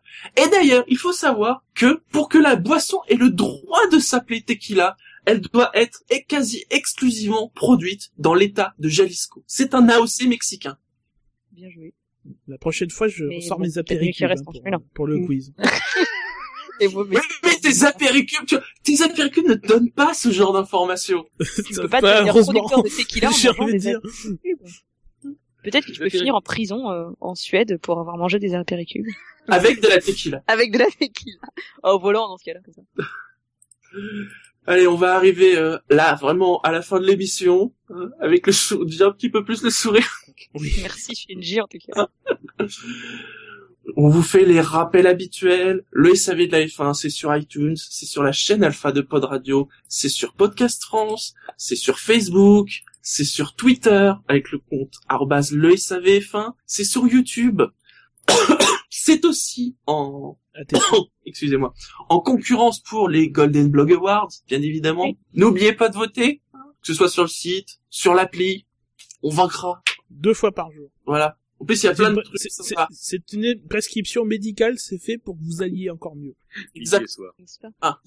Je n'oublie pas de rappeler que le 9 octobre, dans trois jours, il y a notre chère Jennifer qui part, qui commence son trophée de Rose des Sables, et que normalement vous pourrez l'avoir, donc c'est le 8 si vous êtes du côté de Blanquefort. Je crois que c'est euh, de 11h à 14h30. Vous pourrez avoir l'occasion de la voir, voilà, euh, pour lui, voilà, lui souhaiter bonne chance euh, pour son trophée, le trophée Rose des Sables. Ça y est, ça commence euh, cette semaine là, parce que le 9 c'est la fin de la semaine.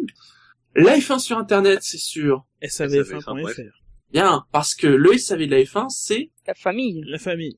Très bien. Et plus que jamais, dans les moments difficiles, il faut rester la famille. Exactement.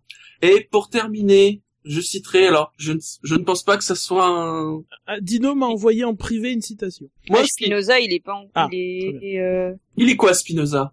Germanique, déjà, mais d'où? Ah non, il est euh, des Pays-Bas, comment on dit euh, Néerlandais. Néerlandais. C'est pas exactement Voilà. Ah.